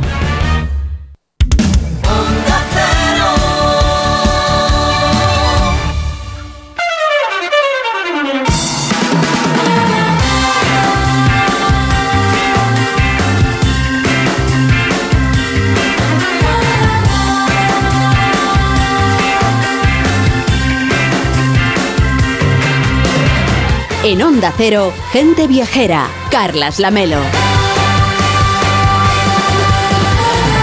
A la 1 y 7, a las 12 y 7 en Canarias. Ya saben que tenemos un WhatsApp hoy para dudas vinculadas al mundo de los cruceros. Es el 699-464666. Hoy cruceros para principiantes con Eva Miquel. ¿Qué tal, Eva? ¿Cómo estás? Muy buenos días. Muy buenos días, Carlas. ¿Preparada para responder a las preguntas de los oyentes? Preparada, preparada. Vamos a ver. Vamos, tenía ganas, tenía ganas de este momento. ¿eh? Celebradísimo este encuentro con los oyentes hoy para hablar de cruceros para principiantes. Si usted tiene preguntas, 699-464666. Dudas para cruceristas novatos, principiantes, o a lo mejor gente que ya conozca por los cruceros más clásicos y se quiera aventurar por una zona del mundo diferente y tenga preguntas al respecto, pues 699 464666 6, el WhatsApp de Gente Viajera. Ramón Villero, ¿cómo estás? Muy buenos días. Hola, Carles, buenos días. A ti no te vamos a mandar de crucero de momento. No, pero cualquier cosa que relacionada con el mar, a mí ya sabes que me encanta. Te apuntarías. Antes hemos hablado de la Puig de Vela Clásica, por ejemplo, que también sé que te gusta mucho.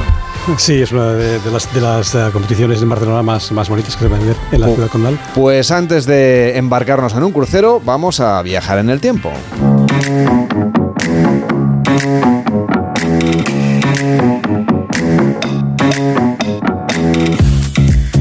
Como siempre con Rebeca Marín. ¿Qué tal Rebeca? ¿Cómo estás? Buenos días.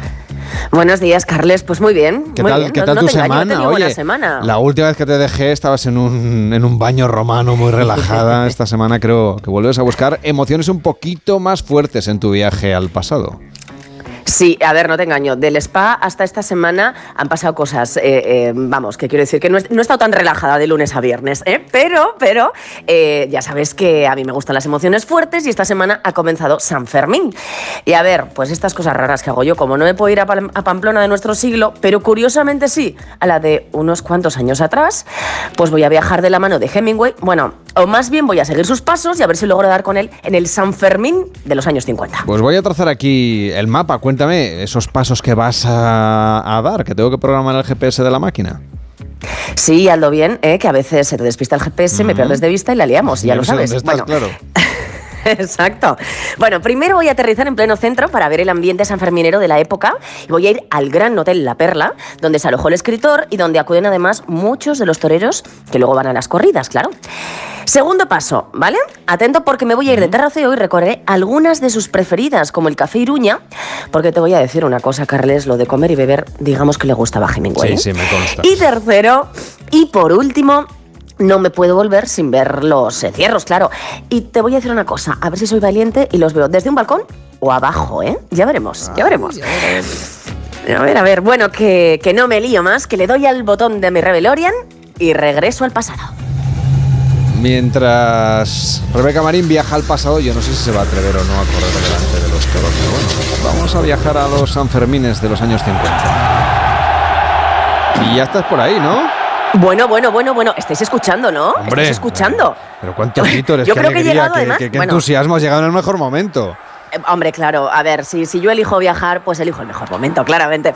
Bueno, eh, creo que se pueden oír incluso muy, muy, muy, muy, muy al fondo esos cohetes del chupinazo. Eh, como te decía, acabo de aterrizar en el 7 de julio de 1953, nada menos. El ambiente, a ver, yo que he vivido San Fermín en nuestra época, te digo que de momento es parecido, ¿eh? O sea, esto es un hervidero de gente. A ver, con salvedades, es verdad, porque claro, entonces, eh, en el tiempo en el que he viajado, era una ciudad de 35.000 habitantes y en nuestro tiempo la ciudad acoge a un millón más o menos de personas, o sea que hay una diferencia. Y además, yo te diría que hay muchos menos guiris, ¿eh? Claro, es verdad que fue el propio Hemingway quien abrió el mundo a esta fiesta y a partir de sus escritos empezaron a venir más, ¿no? Bueno, eso que... mm, todo lo que te cuento y además que estamos en plena dictadura. Y claro, pues la cosa era un poquito menos festiva, no te engaño. Es lo que tienen las- dictaduras, claro. Eh, mira, veo cuadrillas de mozos por las calles, están ataviados de blanco y con el fajín rojo, como hoy día, eso no ha cambiado, pero con poca presencia femenina, ¿eh? Es que claro, eh, eh, recuerdo que es que hay un bando en estos años que prohíbe que las mujeres se unan a ellas. Bueno, pues lo que te decía Carles, lo que tienen las dictaduras. Oye, sé de buena tinta que Hemingway está en la ciudad. Bueno, más bien ha vuelto después de 22 años sin venir, que ya sabes que, bueno, pues eso, Mm, ya que, había que a él le claro. rechiflaba. Sí, por la situación política, pues eso, él era simpatizante de la República. Y eso sí, me han dicho también de buena tinta que se ha alojado en el Gran Hotel La Perla. Ah, pues para allá tienes que ir inmediatamente a ver si encontramos a Hemingway hoy. Exacto, bueno, estoy encantaría. entrando ahora mismo en un hall. Eh, me quita un poco el barullo de la gente, maravilloso. La entrada es muy elegante, a pesar de la sobriedad de la época. Vamos, que yo te diría que aquí no se aloja cualquiera, como supondrás. Es verdad que además aquí vienen los toreros a vestirse antes de las corridas. ¡Uy, mira! Mira, mira, mira. Acabo de ver pasar que si tú no estás muy puesto es Antonio Ordóñez, el hijo de Cayetano Ordóñez, que es el torero al que más admiraba a Hemingway y el que le inspiró precisamente para escribir la famosa novela, ¿no? Que le dio a conocer San Fermín mundialmente, Fiesta.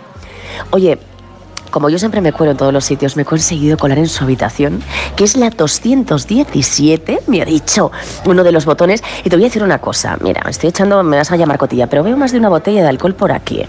Mucho cenicero, hasta arriba de colillas de puros. Ah, y es que, bueno, no sé si sabes, que dicen que fue el propio Hemingway quien enseñó a Sara Montiel a fumar puros. Porque claro, tuvieron una affair. Bueno, a ver, a ver, Hemingway tuvo más de una affair, cuatro matrimonios, en fin, que las tías y el alcohol, pues hombre, le gustaban un poquito.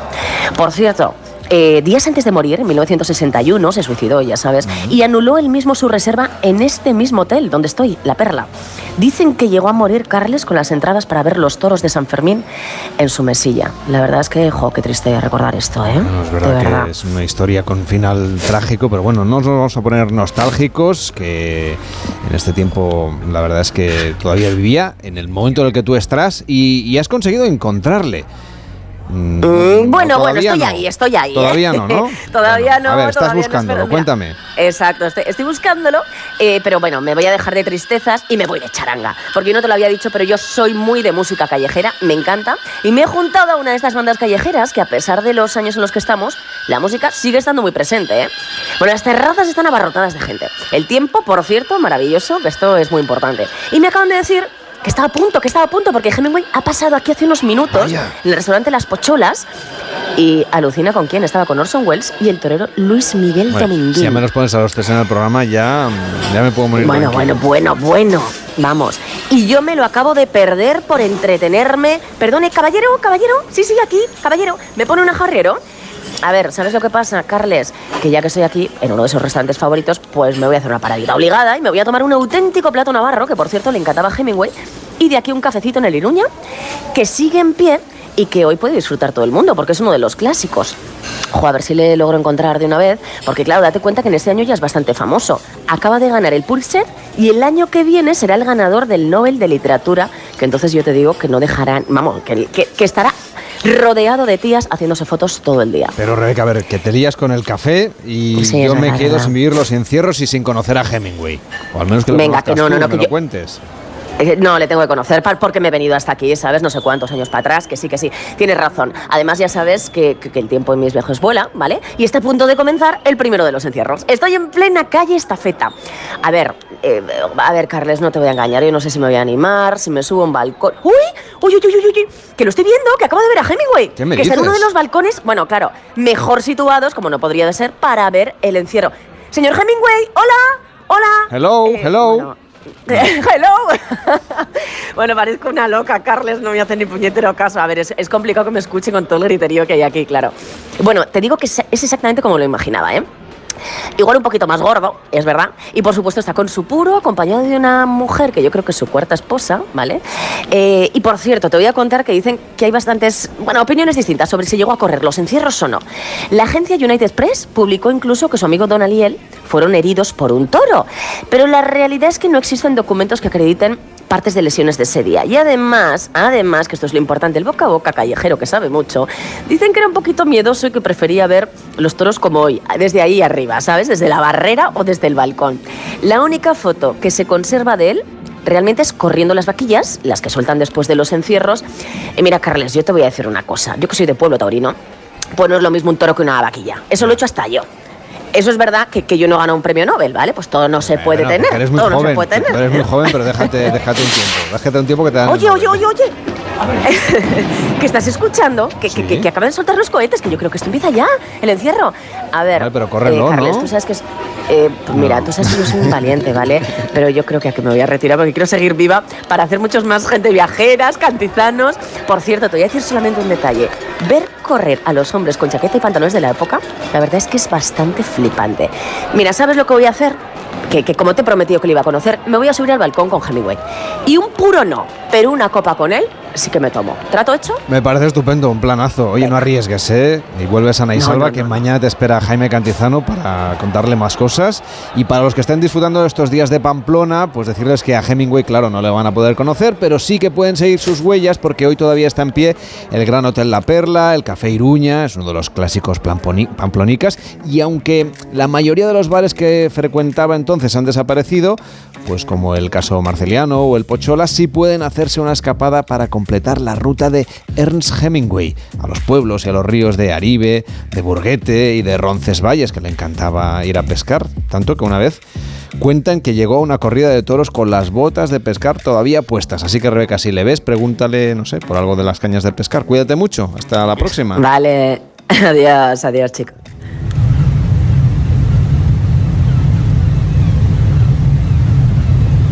Y así de rápido, sin solución de continuidad, pues ya estamos con Eva Miquel respondiendo preguntas a los oyentes. Llegó el día que veníamos anunciando desde hace unas cuantas semanas que íbamos a dedicarle una parte del programa a hablar de dudas frecuentes a la hora de embarcarse en un crucero. Pues 699-464666 es el WhatsApp de Gente Viajera.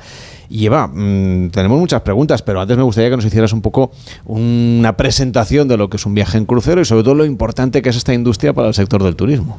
Pues sí, Carlas, porque lo cierto es que la industria de cruceros vive de nuevo un momento bastante dulce. Cierto es también que la pandemia fue una época especialmente dura para las navieras, que fueron eh, duramente perjudicadas, vieron cómo eran el último eslabón, digamos, de la cadena turística. ¿no?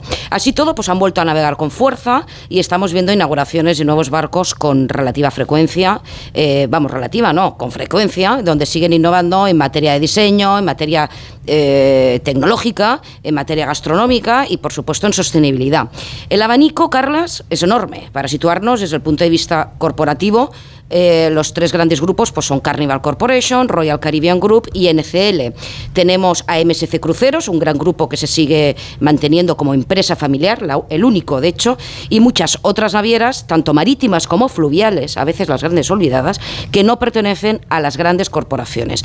La diversidad de itinerarios es enorme, de hecho, pues hay pocos puntos del planeta hoy a los que no se pueda acceder desde un crucero, o como la diversidad de tamaño de barco, de número de pasajeros, tripulación, camarotes y suites, entretenimiento a bordo o restauración. Todo esto, evidentemente, lo abordaremos ahora con las preguntas. Obviamente, Carlas, como en cualquier otro ámbito del turismo, el rango de precios también es abismal. Pero quiero hacer mención también a los puertos y a aquellos municipios que acogen la llegada de los barcos de cruceros, porque son innumerables las poblaciones pequeñas y medianas que han visto aumentar sus ingresos gracias a ellos. No me refiero al gasto que pueda hacer un crucerista al desembarcar, que también me estoy refiriendo pues, a la cantidad de empresas pequeñas y medianas que participan en la denominada cadena logística de la industria auxiliar de las navieras de cruceros, porque mm, vamos a recordar que solo en España eh, la industria de cruceros ha empleado a más de 30.000 personas y aporta un volumen de negocio de más de 1.300 millones de euros. Y otra cosa para acabar, Carlos. Cierto es que muchas personas viajeras, pues son inicialmente reacias ¿no? a embarcarse en un crucero, pues por considerar que no puedes disfrutar a fondo de una ciudad, pues como lo harías de otro modo.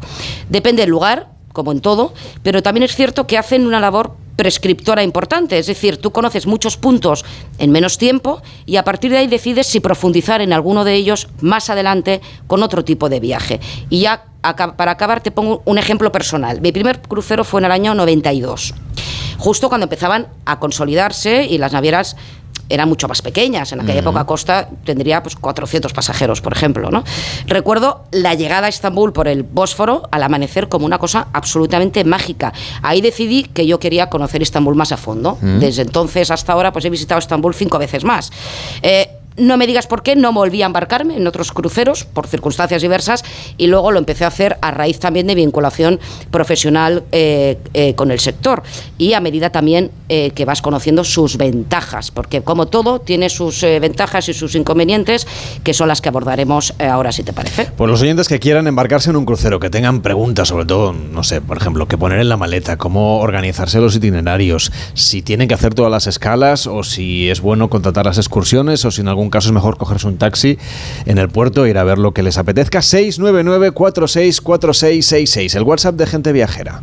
Me gustaría preguntarte en qué época del año es mejor para irse de crucero. Bueno, pues vamos a empezar con esta pregunta que nos llegaba a través del WhatsApp 699-464666. Pregunta corta y directa. Eva, directa. lo de la época del año. A ver, pregunta del millón, eh, Carlas, pero evidentemente eh, también como en todos los ámbitos de turismo, pues eh, la temporada bajo media es mejor en cuanto a precio y en algunos casos también incluso por clima, pero no todo el mundo puede elegir el momento más óptimo y tenemos que ajustarnos a las vacaciones que tenemos. Entonces, tienes vacaciones en julio o en agosto, en verano, pues eh, es cuestión de buscar eh, primero itinerarios que te apetezcan, tipo de compañías y tipo de barco que te apetezcan, mirar también el presupuesto del que dispones y, hombre, hay muchos puntos eh, que aunque lleguen muchos cruceros, eh, se ven de diferente manera en función también de las compañías, si son más grandes, si son más pequeños, hay puertos más pequeñitos, más boutique, hay puertos más grandes, en fin, eh, evidentemente si te vas en marzo, pues eh, el clima en según qué sitios pues es primaveral, eh, en fin, te ahorras esos mm, en Mediterráneo, pues evidentemente en verano pues hace más calor, pero tiene muchos otros atractivos Claro, también por, ejemplo, otro lado. También dependerá un poco, imagino, Eva, de lo que uno quiere hacer. Es decir, si uno Claro. quiere bañarse en la piscina, evidentemente un crucero en marzo eh, tiene que ser un poco valiente para bañarse en la piscina del crucero por el Mediterráneo. Bueno, ¿no? salvo que, por ejemplo, digas, pues mira, eh, tengo unos días eh, en el puente de la Constitución, pongamos. Ahora hay pues muchas ofertas, eh, por ejemplo, por Emiratos. Emiratos, que es la época ideal, un clima fantástico en esa, en, en esa época, y es un destino eh, también bastante recomendable porque si tú lo quieres hacer por tus propios medios y lo quieres hacer con co- en coche, las distancias son muy largas. De esta manera, pues, eh, oye, sales de Dubai, haces Abu Dhabi, eh, haces, eh, navegas por el estrecho de Hormuz, eh, que es una maravilla, viajas por Oman, tienes alguna islita de estas de gestión privada a la que accedes y, y demás, y en una semanita y tal, con un tiempo maravilloso, pues haces un buen itinerario. Hay, mucho, hay muchísimos, evidentemente. También nos vamos al Caribe, o te puedes ir a puntos de África, eh, te puedes ir a Asia, en fin, mm, si es que hoy día eh, la oferta es eh, enorme. 699-464666, el WhatsApp de gente viajera. Hoy, cruceros para principiantes. Si quisiera coger un crucero y no encontrarme a miles de personas dentro del crucero, pero tampoco pagar una fortuna, ¿qué me recomendarías? Bueno, esta es otra Te pregunta ponen, del millón. te ponen ¿eh? a prueba, Eva. Esta es otra pregunta del millón, pues porque, bueno, pues eh, sí, muchísima gente eh, quiere las ventajas de un crucero, pero pues quiere huir de las grandes masificaciones. También te diré que hay gente para todo, es decir, hay grupos de jóvenes que quieren, pues eh, que cuanta más gente se encuentren en los bares, en las zonas de disco y demás, pues mejor.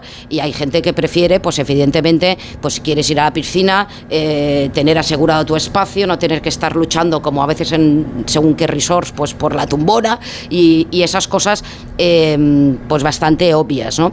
Hay eh, cruceros muy grandes, hay cruceros eh, menos grandes, hay cruceros grandes que también tienen opciones, pues como MSC, que lo hemos comentado alguna vez, MSC es un crucero eh, eh, grande, son barcos grandes, pero que tienen la opción del MSC, del, del, del Yacht Club, por ejemplo, que dices, oye, yo quiero, no quiero renunciar a todas las facilities, o sea, no quiero renunciar pues a, a los shows, a los espectáculos, a los nueve restaurantes, a las tantas piscinas, a la zona de toboganes, porque voy con niños, en fin, no quiero renunciar a todo eso, pero a lo mejor me apetece algo más de privacidad. Bueno, pues tienes la zona esta del Yacht Club, que es una especie como de business, para entendernos, eh, que tienes acceso a todo, pero que luego tienes tu piscina aparte, eh, eh, tu- tus restaurantes aparte y demás. Todas las compañías también tienen algún tipo de, de promociones que hacen, decir, oye, mira, eh, vamos eh, con esta tarifa, pues tienes acceso a este restaurante, este otro, que no accede todo el mundo. Eh, tienes a, tienes, intentan cada vez más guardar espacios un poquito más reservados para gente que busca más intimidad. Luego ya nos vamos a cruceros eh, pues un poquito más, más, más premium.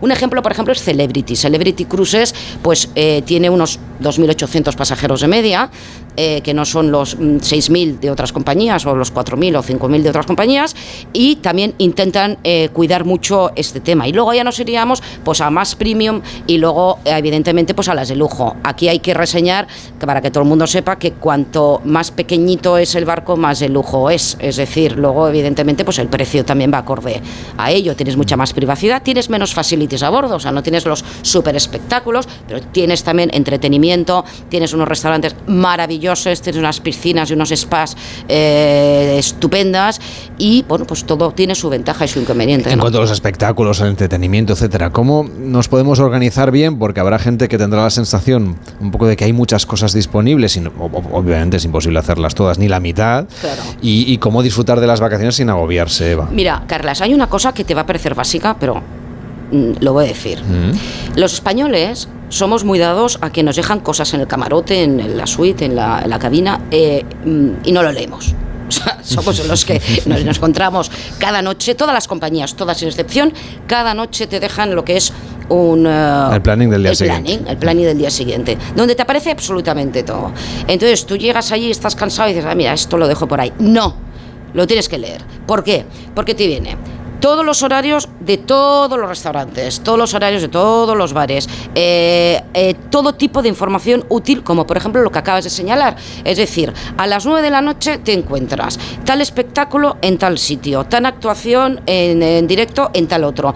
Eh, si quieres algo más relajado, tienes en el piano bar, pongamos, pues a fulanita que está tocando el piano acompañada por no sé quién, y te estás tomando una copa de una manera más relajada. O resulta que mañana vamos a hacer un cóctel eh, específico junto con la noche en blanco de no sé qué. Es decir, cada compañía tiene muchísimas eh, eh, atracciones, eh, unas más, otras menos, también de- de- determin- dependiendo también de la capacidad, y conviene siempre leerse todas las indicaciones para tú organizarte, no agobiarte y decir, oye, mira, mm, eh, con lo que dices tú, así te agobias, es decir, hay tienes tantas opciones que, que- que puedes, te puedes abrumar. Entonces es cuestión de decir, oye, mira, yo quiero planearme de la siguiente manera, mañana los niños, si vas con niños, pues quieren esto, o si vas en pareja, pues mira, hoy nos apetece una cena muy tranquilita y una copita y largo, o quieres una cosa, o quieres más marcha, pues mira, Carlas, de todo. 699-464666 cruceros para principiantes. Respecto a los cruceros, me gustaría saber si hay algún crucero interesante, sobre todo por el Mediterráneo,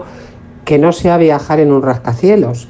O sea, un crucero prudentito de 200, 300 personas, como, no- bueno, no sé si 300 esas son muchas, ¿eh?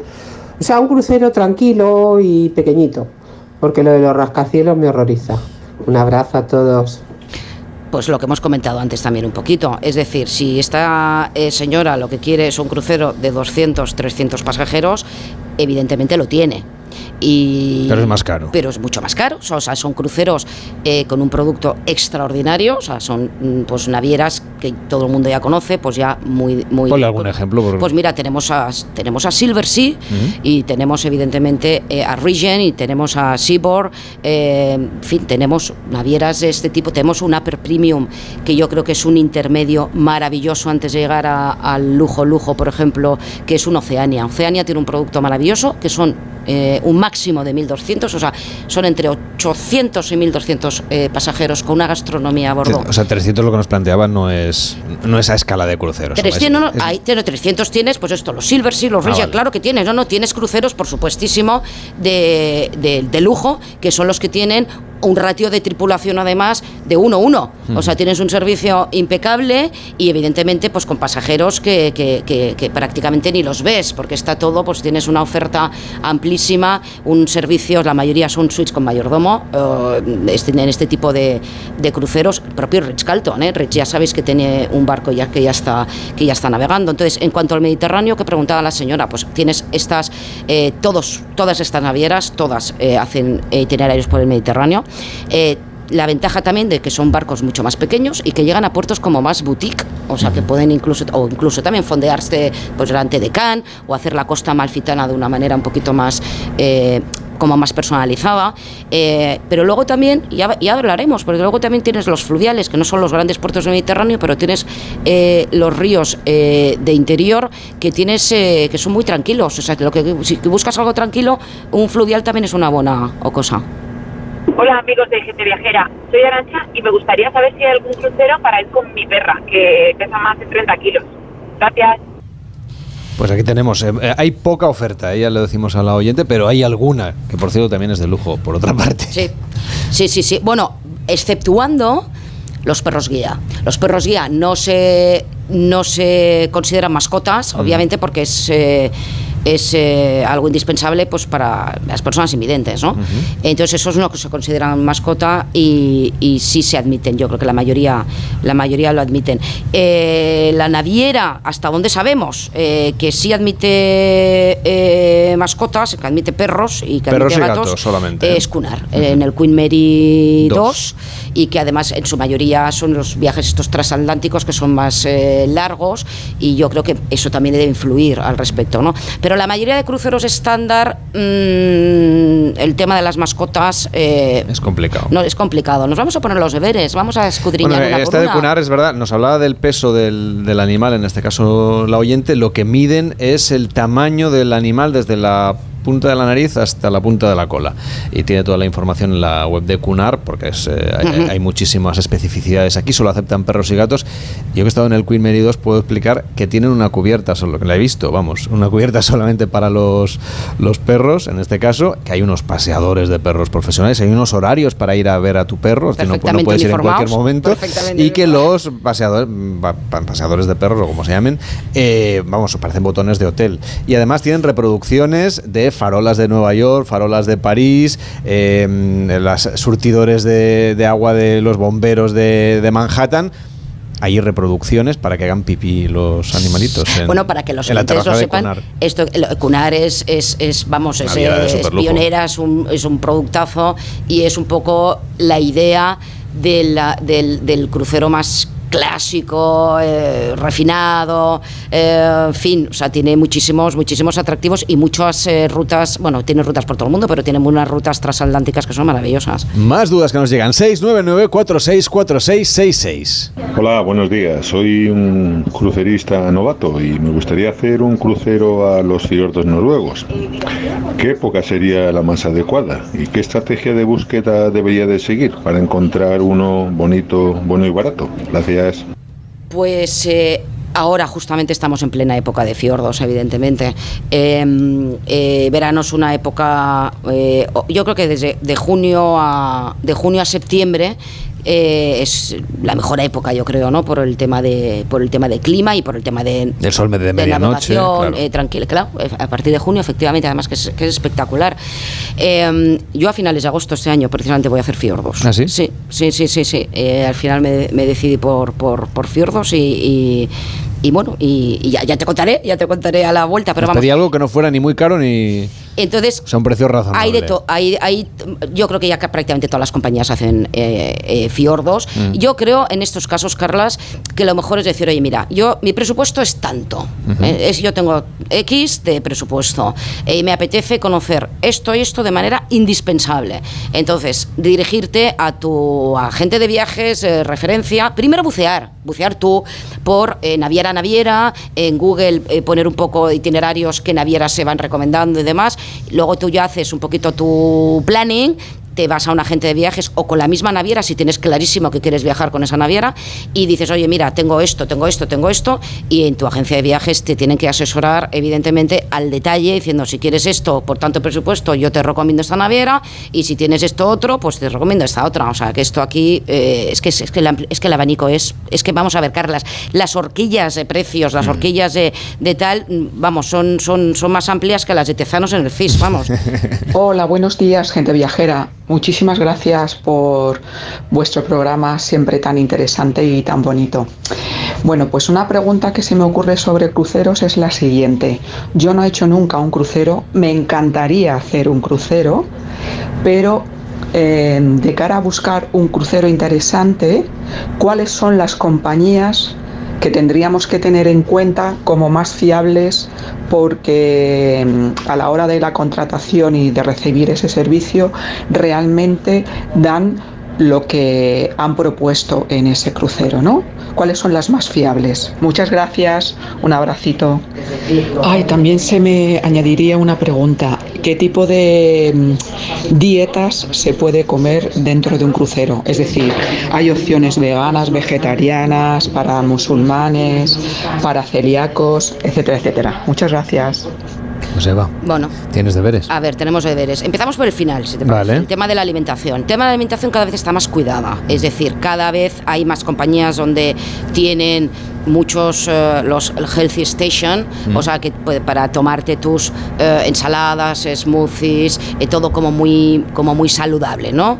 Um, tienes también opciones evidentemente para celíacos, ya yo creo que prácticamente todas, incluso alimentaciones alimentación dirigida a tipos de religiones. O sea, aquí esto está cada vez más más más cuidado porque la gente que se embarca en un crucero es de lo más diverso, Ah, evidentemente, claro. y, y- y se embarcan en cualquier parte del la- mundo. en la cena, por ejemplo, que suele ser un menú, siempre hay alguna opción vegana, seguro, Siempre. alguna opción kosher, alguna opción. Efectivamente, no o sea, siempre tienes, siempre tienes opciones. O sea, que eso que no sea un impedimento, porque eso que no les preocupe a la, eh, a, a- a la gente, porque no, no lo van a tener solventado.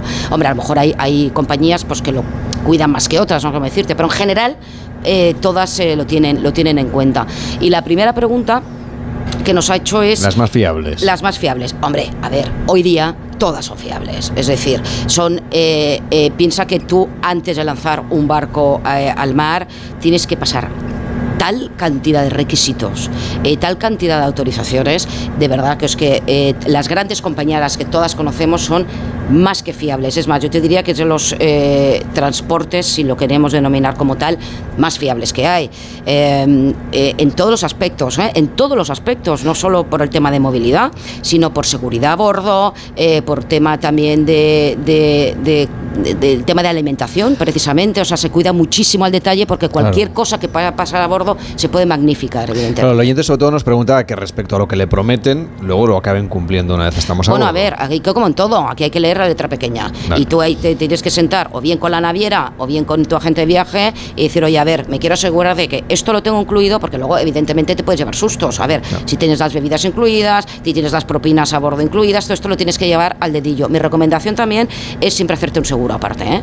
O sea, yo, yo normalmente soy de las que cuando, se, cuando viaja me, me- me hago, sobre todo fuera de Europa, me hago seguros y cuando me embarco me hago seguros. Por cualquier cosa. Por Lo de cualquier las bebidas, por ejemplo, que también es una pregunta que la gente suele tener esa, esa consulta. Hay varios tipos de paquetes de bebidas sin alcohol, hay obviamente un paquete infantil, hay quien decide pagar pues por aquello que consume, porque, porque es más austero o porque, o porque no, no, se le gusta mucho tomar alcohol. ¿Cuál es la recomendación que darías tú? Bueno, pues esto, pues tú también lo has dicho un poco, Carlos, o sea, que es que depende de, de- de cada uno, depende además, y dices, oye, no, es que yo quiero estar ahí, y quiero darlo todo y tomarme no sé cuántas copas cada noche, pues hombre, eh, pues sí. Te sale a cuenta. Pues oye, pues incluido, pero a lo mejor uno, eh, la mayoría ya... Las, lo que es el paquete básico de bebidas ya las van incluyendo, ¿vale? Luego es, eh, pues oye, si tienes un combinado especial, un cóctel determinado. Siempre y vas a poder pagarlo aparte. Pues efectivamente tienes la opción de pagarlo aparte. Hay gente que dice, oye, mira, pues depende, si somos mucho de familia, pues probablemente te, te- también te sale a cuenta.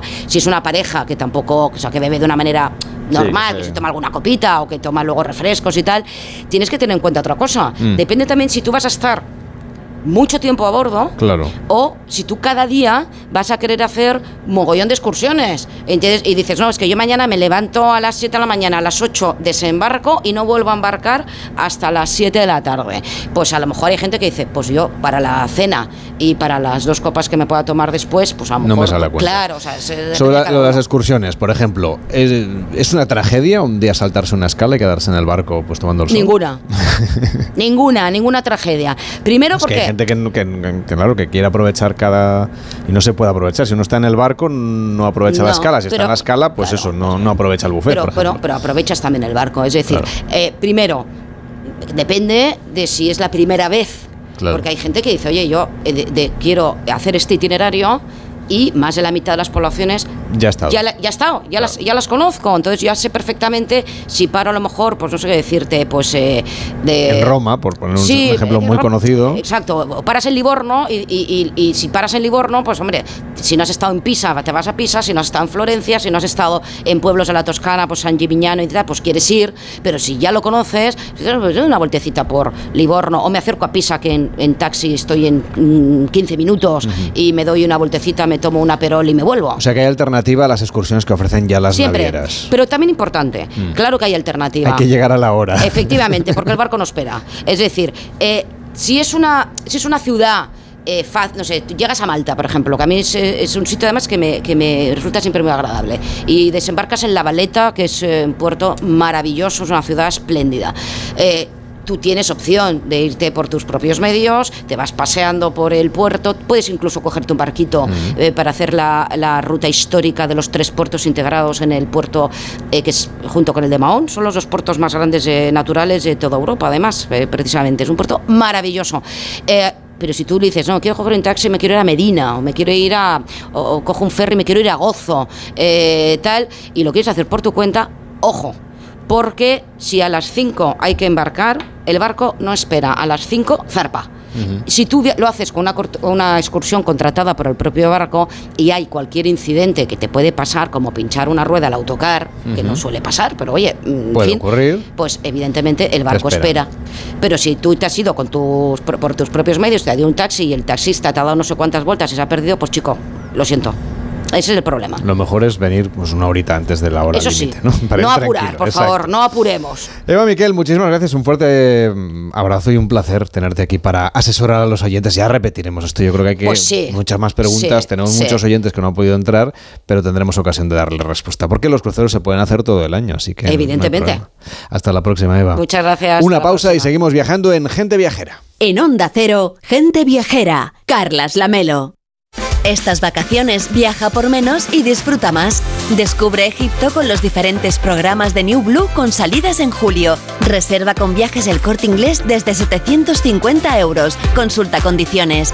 Con las rebajas de viajes el corte inglés y New Blue, cuanto más viajas, más disfrutas.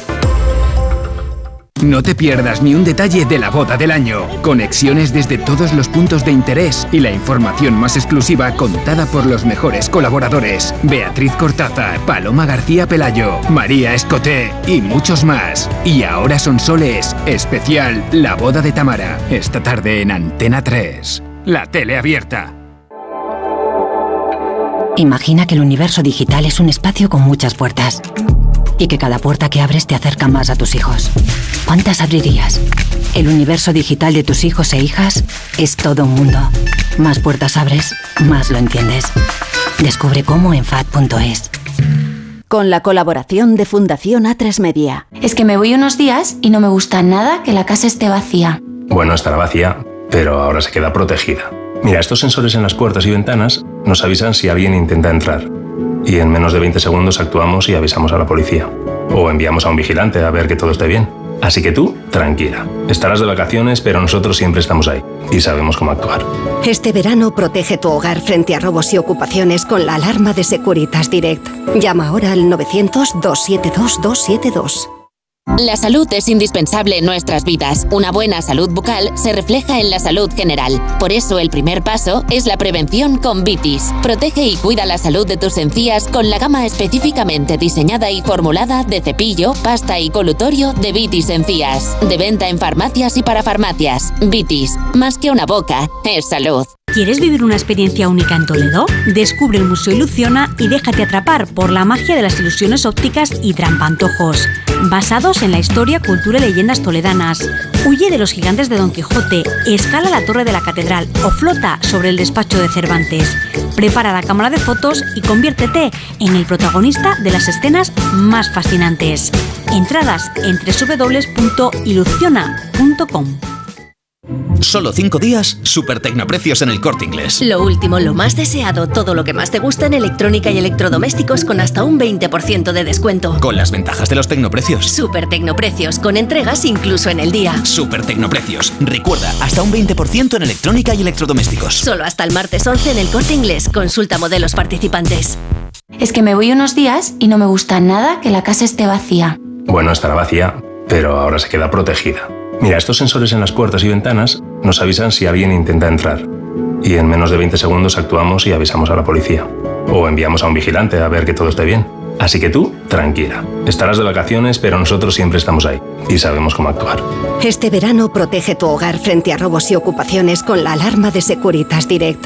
Llama ahora al 900-272-272. Imagina que el universo digital es un espacio con muchas puertas y que cada puerta que abres te acerca más a tus hijos. ¿Cuántas abrirías? El universo digital de tus hijos e hijas es todo un mundo. Más puertas abres, más lo entiendes. Descubre cómo en FAD.es. Con la colaboración de Fundación A3 Media. Líder y lo más visto de la noche del sábado. El ganador o ganadora. Descubre la mejor voz kids del país. ¡Qué momento! ¡Wow, qué difícil! Todo está listo para la gran final. La Voz Kids, gran final. Esta noche a las 10 en Antena 3. La tele abierta. Carlas Lamelo, gente viajera.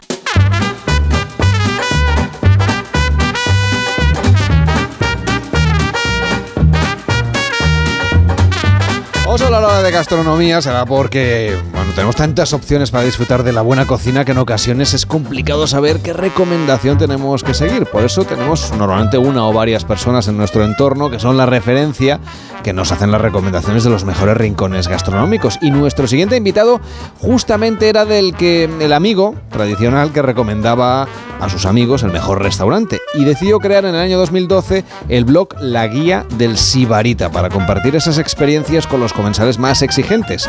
Carlos Saez, ¿cómo estás? Muy buenos días. Bueno, buenas tardes ya. Bueno, hora bueno. casi de comer. Exacto, ya es casi hora de comer, así que la gastronomía entra estupendamente. Llevas ya más de una década frente de, del, del blog. ¿Cómo definiríamos a alguien que es un sibarita? Pues bueno, al fin, un sibarita al final es una persona con gustos refinados, alguien que le gusta comer bien, que le gusta vivir bien, básicamente. Entonces, eh, un poco en la filosofía del blog es intentar pues eh, compartir con mis lectores eh, pues aquellos sitios que sean pues más exclusivos, más diferentes, eh, pues para sus planes de ocio, ya sea comida con la novia, con los amigos o con la familia. Y- pero tu padre ya era el primer sibarita, porque tú vienes de una familia del mundo de la restauración, ¿no? Efectivamente, sí, mi padre tuvo un restaurante durante 35 años y bueno, pues eh, al final lo que pasaba es que eh, mi padre por todos los compromisos que tenía, eh, pues todos los fines de semana eh, íbamos, cu- cuando él podía liberar, íbamos a los mejores sitios a comer. Mi padre no se privaba de nada, entonces pues bueno, eso lo que hacía es que, como tú muy bien has dicho, eh, mis amigos me llamaban siempre para preguntarme recomendaciones o cuando había que hacer la típica eh, comida o cena de a antiguos alumnos del colegio o la universidad, al que le tocaba organizar la cena siempre era a mí. Y además de esto, del blog, has sacado una revista que es trimestral. En, lo- en el número que tienes ahora mismo en circulación, el número de verano, ¿qué es lo que vamos a encontrar? Pues mira, eh, la revista digital se llama Sibarita Magazine y es una revista eh, que, bueno, básicamente, ¿qué le gusta hacer a un sibarita? Comer, beber, viajar y cocinar, ¿no? Entonces, dentro del apartado comer, os vais a encontrar restaurantes y productos gourmet. Dentro del apartado beber, os vais a encontrar vinos destilados eh, y cervezas. Dentro del apartado viajar, os vais a encontrar destinos y hoteles. Y dentro del apartado cocinar son recetas. Tengo un, un grupo de colaboradores que, que en cada número me mandan una serie de recetas que, eh, que publicamos. Eh, en este número de verano, eh, la portada ha sido Ángel León del restaurante Poniente, donde he hecho una entrevista muy, muy, muy interesante que me ha contado un poco pues, eh, su visión sobre la gastronomía, etcétera. Y luego os vais a encontrar algunos restaurantes muy, muy interesantes, ¿vale? Por ejemplo, hay un restaurante de cocina Nikkei que han abierto recientemente en Madrid que se llama Latigazo eh, y que es una verdadera experiencia porque cuando pides un ceviche vienen con un carrito y te lo preparan delante, delante de ti, ¿no? Eh, tienes un montón de opciones. Luego, por ejemplo, eh, hay un sitio en Barcelona eh, que recomiendo si os gusta ir a comer un buen brunch que se llama Flying Monkey eh, porque todos los productos que tienen son de proximidad y productos eh, eh, orgánicos. También en Barcelona hay un sitio que me ha llamado muchísimo la, atención que se llama El Nido del Mirlo, que está en la zona del Tibidabo, está dentro de un hotel que es un hotel boutique que se llama Mirlo. Tiene un jardín que es una verdadera delicia eh, y recomiendo ir a cenar por la noche porque es una verdadera eh, experiencia. Después Y también en y Madrid y hay si- un... y si hablamos, por ejemplo, de un destino internacional que nos puedas recomendar, donde creas que se come especialmente Pues mira, bien. Pues mira, ah, bueno, donde se come especialmente bien. A ver, hay un, hay un destino que me ha llamado mucho la atención que es Eslovenia, ¿vale? Ellos eh, tienen, han lanzado una, una ruta verde gourmet, que la llaman, que es una ruta que tienes que hacer en bicicleta eh, y que recorres 10 destinos durante 11 días y que mezcla gastronomía y turismo. Muy interesante y muy recomendable. Eh, otro destino donde se come especialmente bien es Estocolmo. He estado recientemente por trabajo eh, y me ha llamado muchísimo la atención, sobre todo todo lo que tiene que ver con la cocina orgánica y también de productos de, de, de proximidad. Eh, y luego un destino que a mí me gusta especialmente porque se come muy bien es en Menorca. En Menorca eh, tanto eh, pescados y mariscos son una auténtica delicia y yo siempre que puedo pues me, me- me intento escapar. Pues ya que tenemos aquí a Ramón Villero, que es un entusiasta de Menorca, vamos a compartir sobre la gastronomía. Nos decía nuestro invitado Ramón lo bien que se come en Menorca. Tú eso lo puedes también certificar, das fe. Sí, sí, desde luego, se come muy bien y tienen una sobrasada que, que- que es excelente. Si te acuerdas el día que estuvimos hace poco en el programa, compramos algunos embutidos en el mercado y realmente... Dime que ya te los has acabado. Me he acabado los embutidos, el queso, prácticamente O sea, todo, lo que me lleve. Tenemos que volver a Menorca, ¿no? Ya, ya lo veo claro.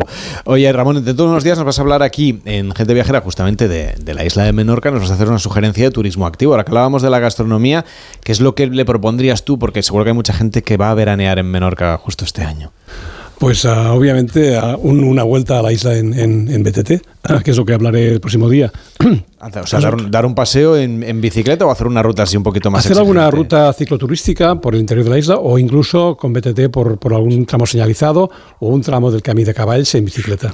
Carlos, ¿a los sibaritas también les va la historia del, del turismo activo? Es decir, ¿se puede, puede ser uno refinado en la cocina y luego un poco más aventurero en, en el turismo, en el viaje? Por, su- por, por supuesto, porque eso no- una cosa no quita la otra. O sea, tú puedes ir a un destino exótico que sea aventurero y puedes a la vez comer, comer bien. De hecho, mis lectores tengo de todo. Tengo gente que le gusta ir a un hotel a tirarse una, una tumbona y otros que les gusta ir a una montaña y, y, bueno, pues puedes eh, tener cualquier tipo de experiencia en ese sentido. Carlos Sáez, creador del blog La Guía del Sibarita y fundador de la revista Sibarita Magazine. Gracias por acompañarnos. Hasta la próxima. Buenos días. Muchísimas gracias. Hacemos una pausa y seguimos en Gente Viajera. En Onda Cero, Gente Viajera, Carlas Lamelo. Este verano vas a disfrutar con la Operación Salida. Bueno, Chihuahua es muy optimista. El Chihuahua se mete con todo el mundo. Yo tengo Chihuahua, una Chihuahua y pasan por mi casa un gran danés eh, y el Chihuahua se tira, ¿sabes? Entonces al volante pasa lo mismo, porque El tú vas... Chihuahua es un mariachi. Es un mariachi de sport que va para allá y se arrima a todas las fiestas. Este verano, viaja y diviértete con las voces más conocidas de A3 Media en la segunda temporada de Operación Salida, el podcast de Ponle Freno, ya disponible en ponlefreno.com, en la app de Onda Cero y en todas las plataformas de podcast. Es un mensaje de A3 Media. Estas vacaciones viaja por menos y disfruta más. Reserva ya y consigue hasta un 18% de descuento en tu viaje. Disfrutarás de Punta Cana, Riviera Maya, Cuba, La Habana y Varadero desde solo 1.090 euros. Consulta condiciones. Con las rebajas de viajes del corte inglés y Holiday, cuanto más viajas, más disfrutas. Tengo esclerosis múltiple. Ahora convivo con la incertidumbre. Pueden fallarme las piernas, la vista, el habla, la fuerza. Eso no lo sé, pero tengo una certeza. No estoy sola. El día 9 de julio, mójate por la esclerosis múltiple. Manolo, ponme un vino. ¿Qué te pongo? Un río. No, no, no sigas. Quiero un vino de Madrid, que estamos en Madrid y son excepcionales. Pues tienes razón. Marchando, un vino de Madrid. Denominación de origen Vinos de Madrid. www.vinosdemadrid.es. Son nuestros y son únicos. ¡Atención oyente! ¡Por fin ya está aquí! Vuelve la Feria del Coche de Ocasión en Ocasión Plus. La única feria en la que todos los coches tienen descuento de hasta 6.000 euros. Solo hasta el 23 de julio. ¡Acelera! ¡Las mejores ofertas vuelan! Ocasión Plus. 15 centros en Madrid. Nuevas tiendas en Fuenlabrada, Arganda y Torrejón. Localiza tu centro más cercano en ocasiónplus.com. Abierto sábados y domingos. Onda Cero Madrid 98.0. Los sábados y domingos toda la información en Noticias Fin de Semana. Según los datos que están ofreciendo las autonomías que confirman hoy que este seguimos en Estados Unidos para contarles que se ha aprobado ya la aplicación. Porque la actualidad no se detiene. La Guardia Civil ha echado el guante a la mujer que presuntamente provocó el incendio del Aún así hay noticias que nos satisface dar. La de que hay una provincia. Esto es lo que está pasando ahí fuera. Noticias Fin de Semana con Juan Diego Guerrero. Sábados y domingos a las 7 de la mañana y a las 2 de la tarde. Y siempre que quieras en la app y en la web de Onda Cero. Te mereces esta radio. Onda Cero, tu radio. La Rosa de los Vientos. Aquel hombre cambió la historia. Era un espía. Logró convencer a Hitler de que. ¿Qué nos puedes decir del gran enigma de los huesos de Colón? Que tú has sido una de las personas que ha podido examinarlos. Historias apasionantes para las madrugadas de los fines de semana. Torturaban a las personas a las que después se acusaba de brujas. Eran víctimas de maltrato por parte del que mandaba. Supongo que te habrán llamado muchas veces las autoridades para averiguar algo más sobre algún tipo de caso. Sí, La Rosa de los Vientos con Bruno Cardeñosa. Ahora, sábados y domingos a las doce y media de la madrugada y cuando quieras en la web y en la app de Onda Cero. Te mereces esta radio. Onda Cero, tu radio. Como el perro y el gato. Es lo que tiene ir al veterinario, que vean lo que le pasa. El veterinario ha valorado que esa tos requiere un tratamiento con corticoides y el animal está mejorando. Los gatos que viven en un recinto cerrado y que no salen al exterior, evidentemente en algún momento tienen la curiosidad. Tienen el interés, esa curiosidad. Y si ven una puerta abierta y dicen, pues a ver qué hay ahí al fondo, pues tiran. Aquí está, como el perro y el gato, para pasar ese buen rato. Todo sobre las mascotas con Carlos Rodríguez, como el perro y el gato. Sábados a las 3, domingos a las 2 y media de la tarde y siempre que quieras, en la app y en la web de Onda Cero. Patrocinado por Menforsan, los especialistas en cuidados, higiene y cosmética natural para las mascotas. Te mereces esta radio. Onda Cero, tu radio.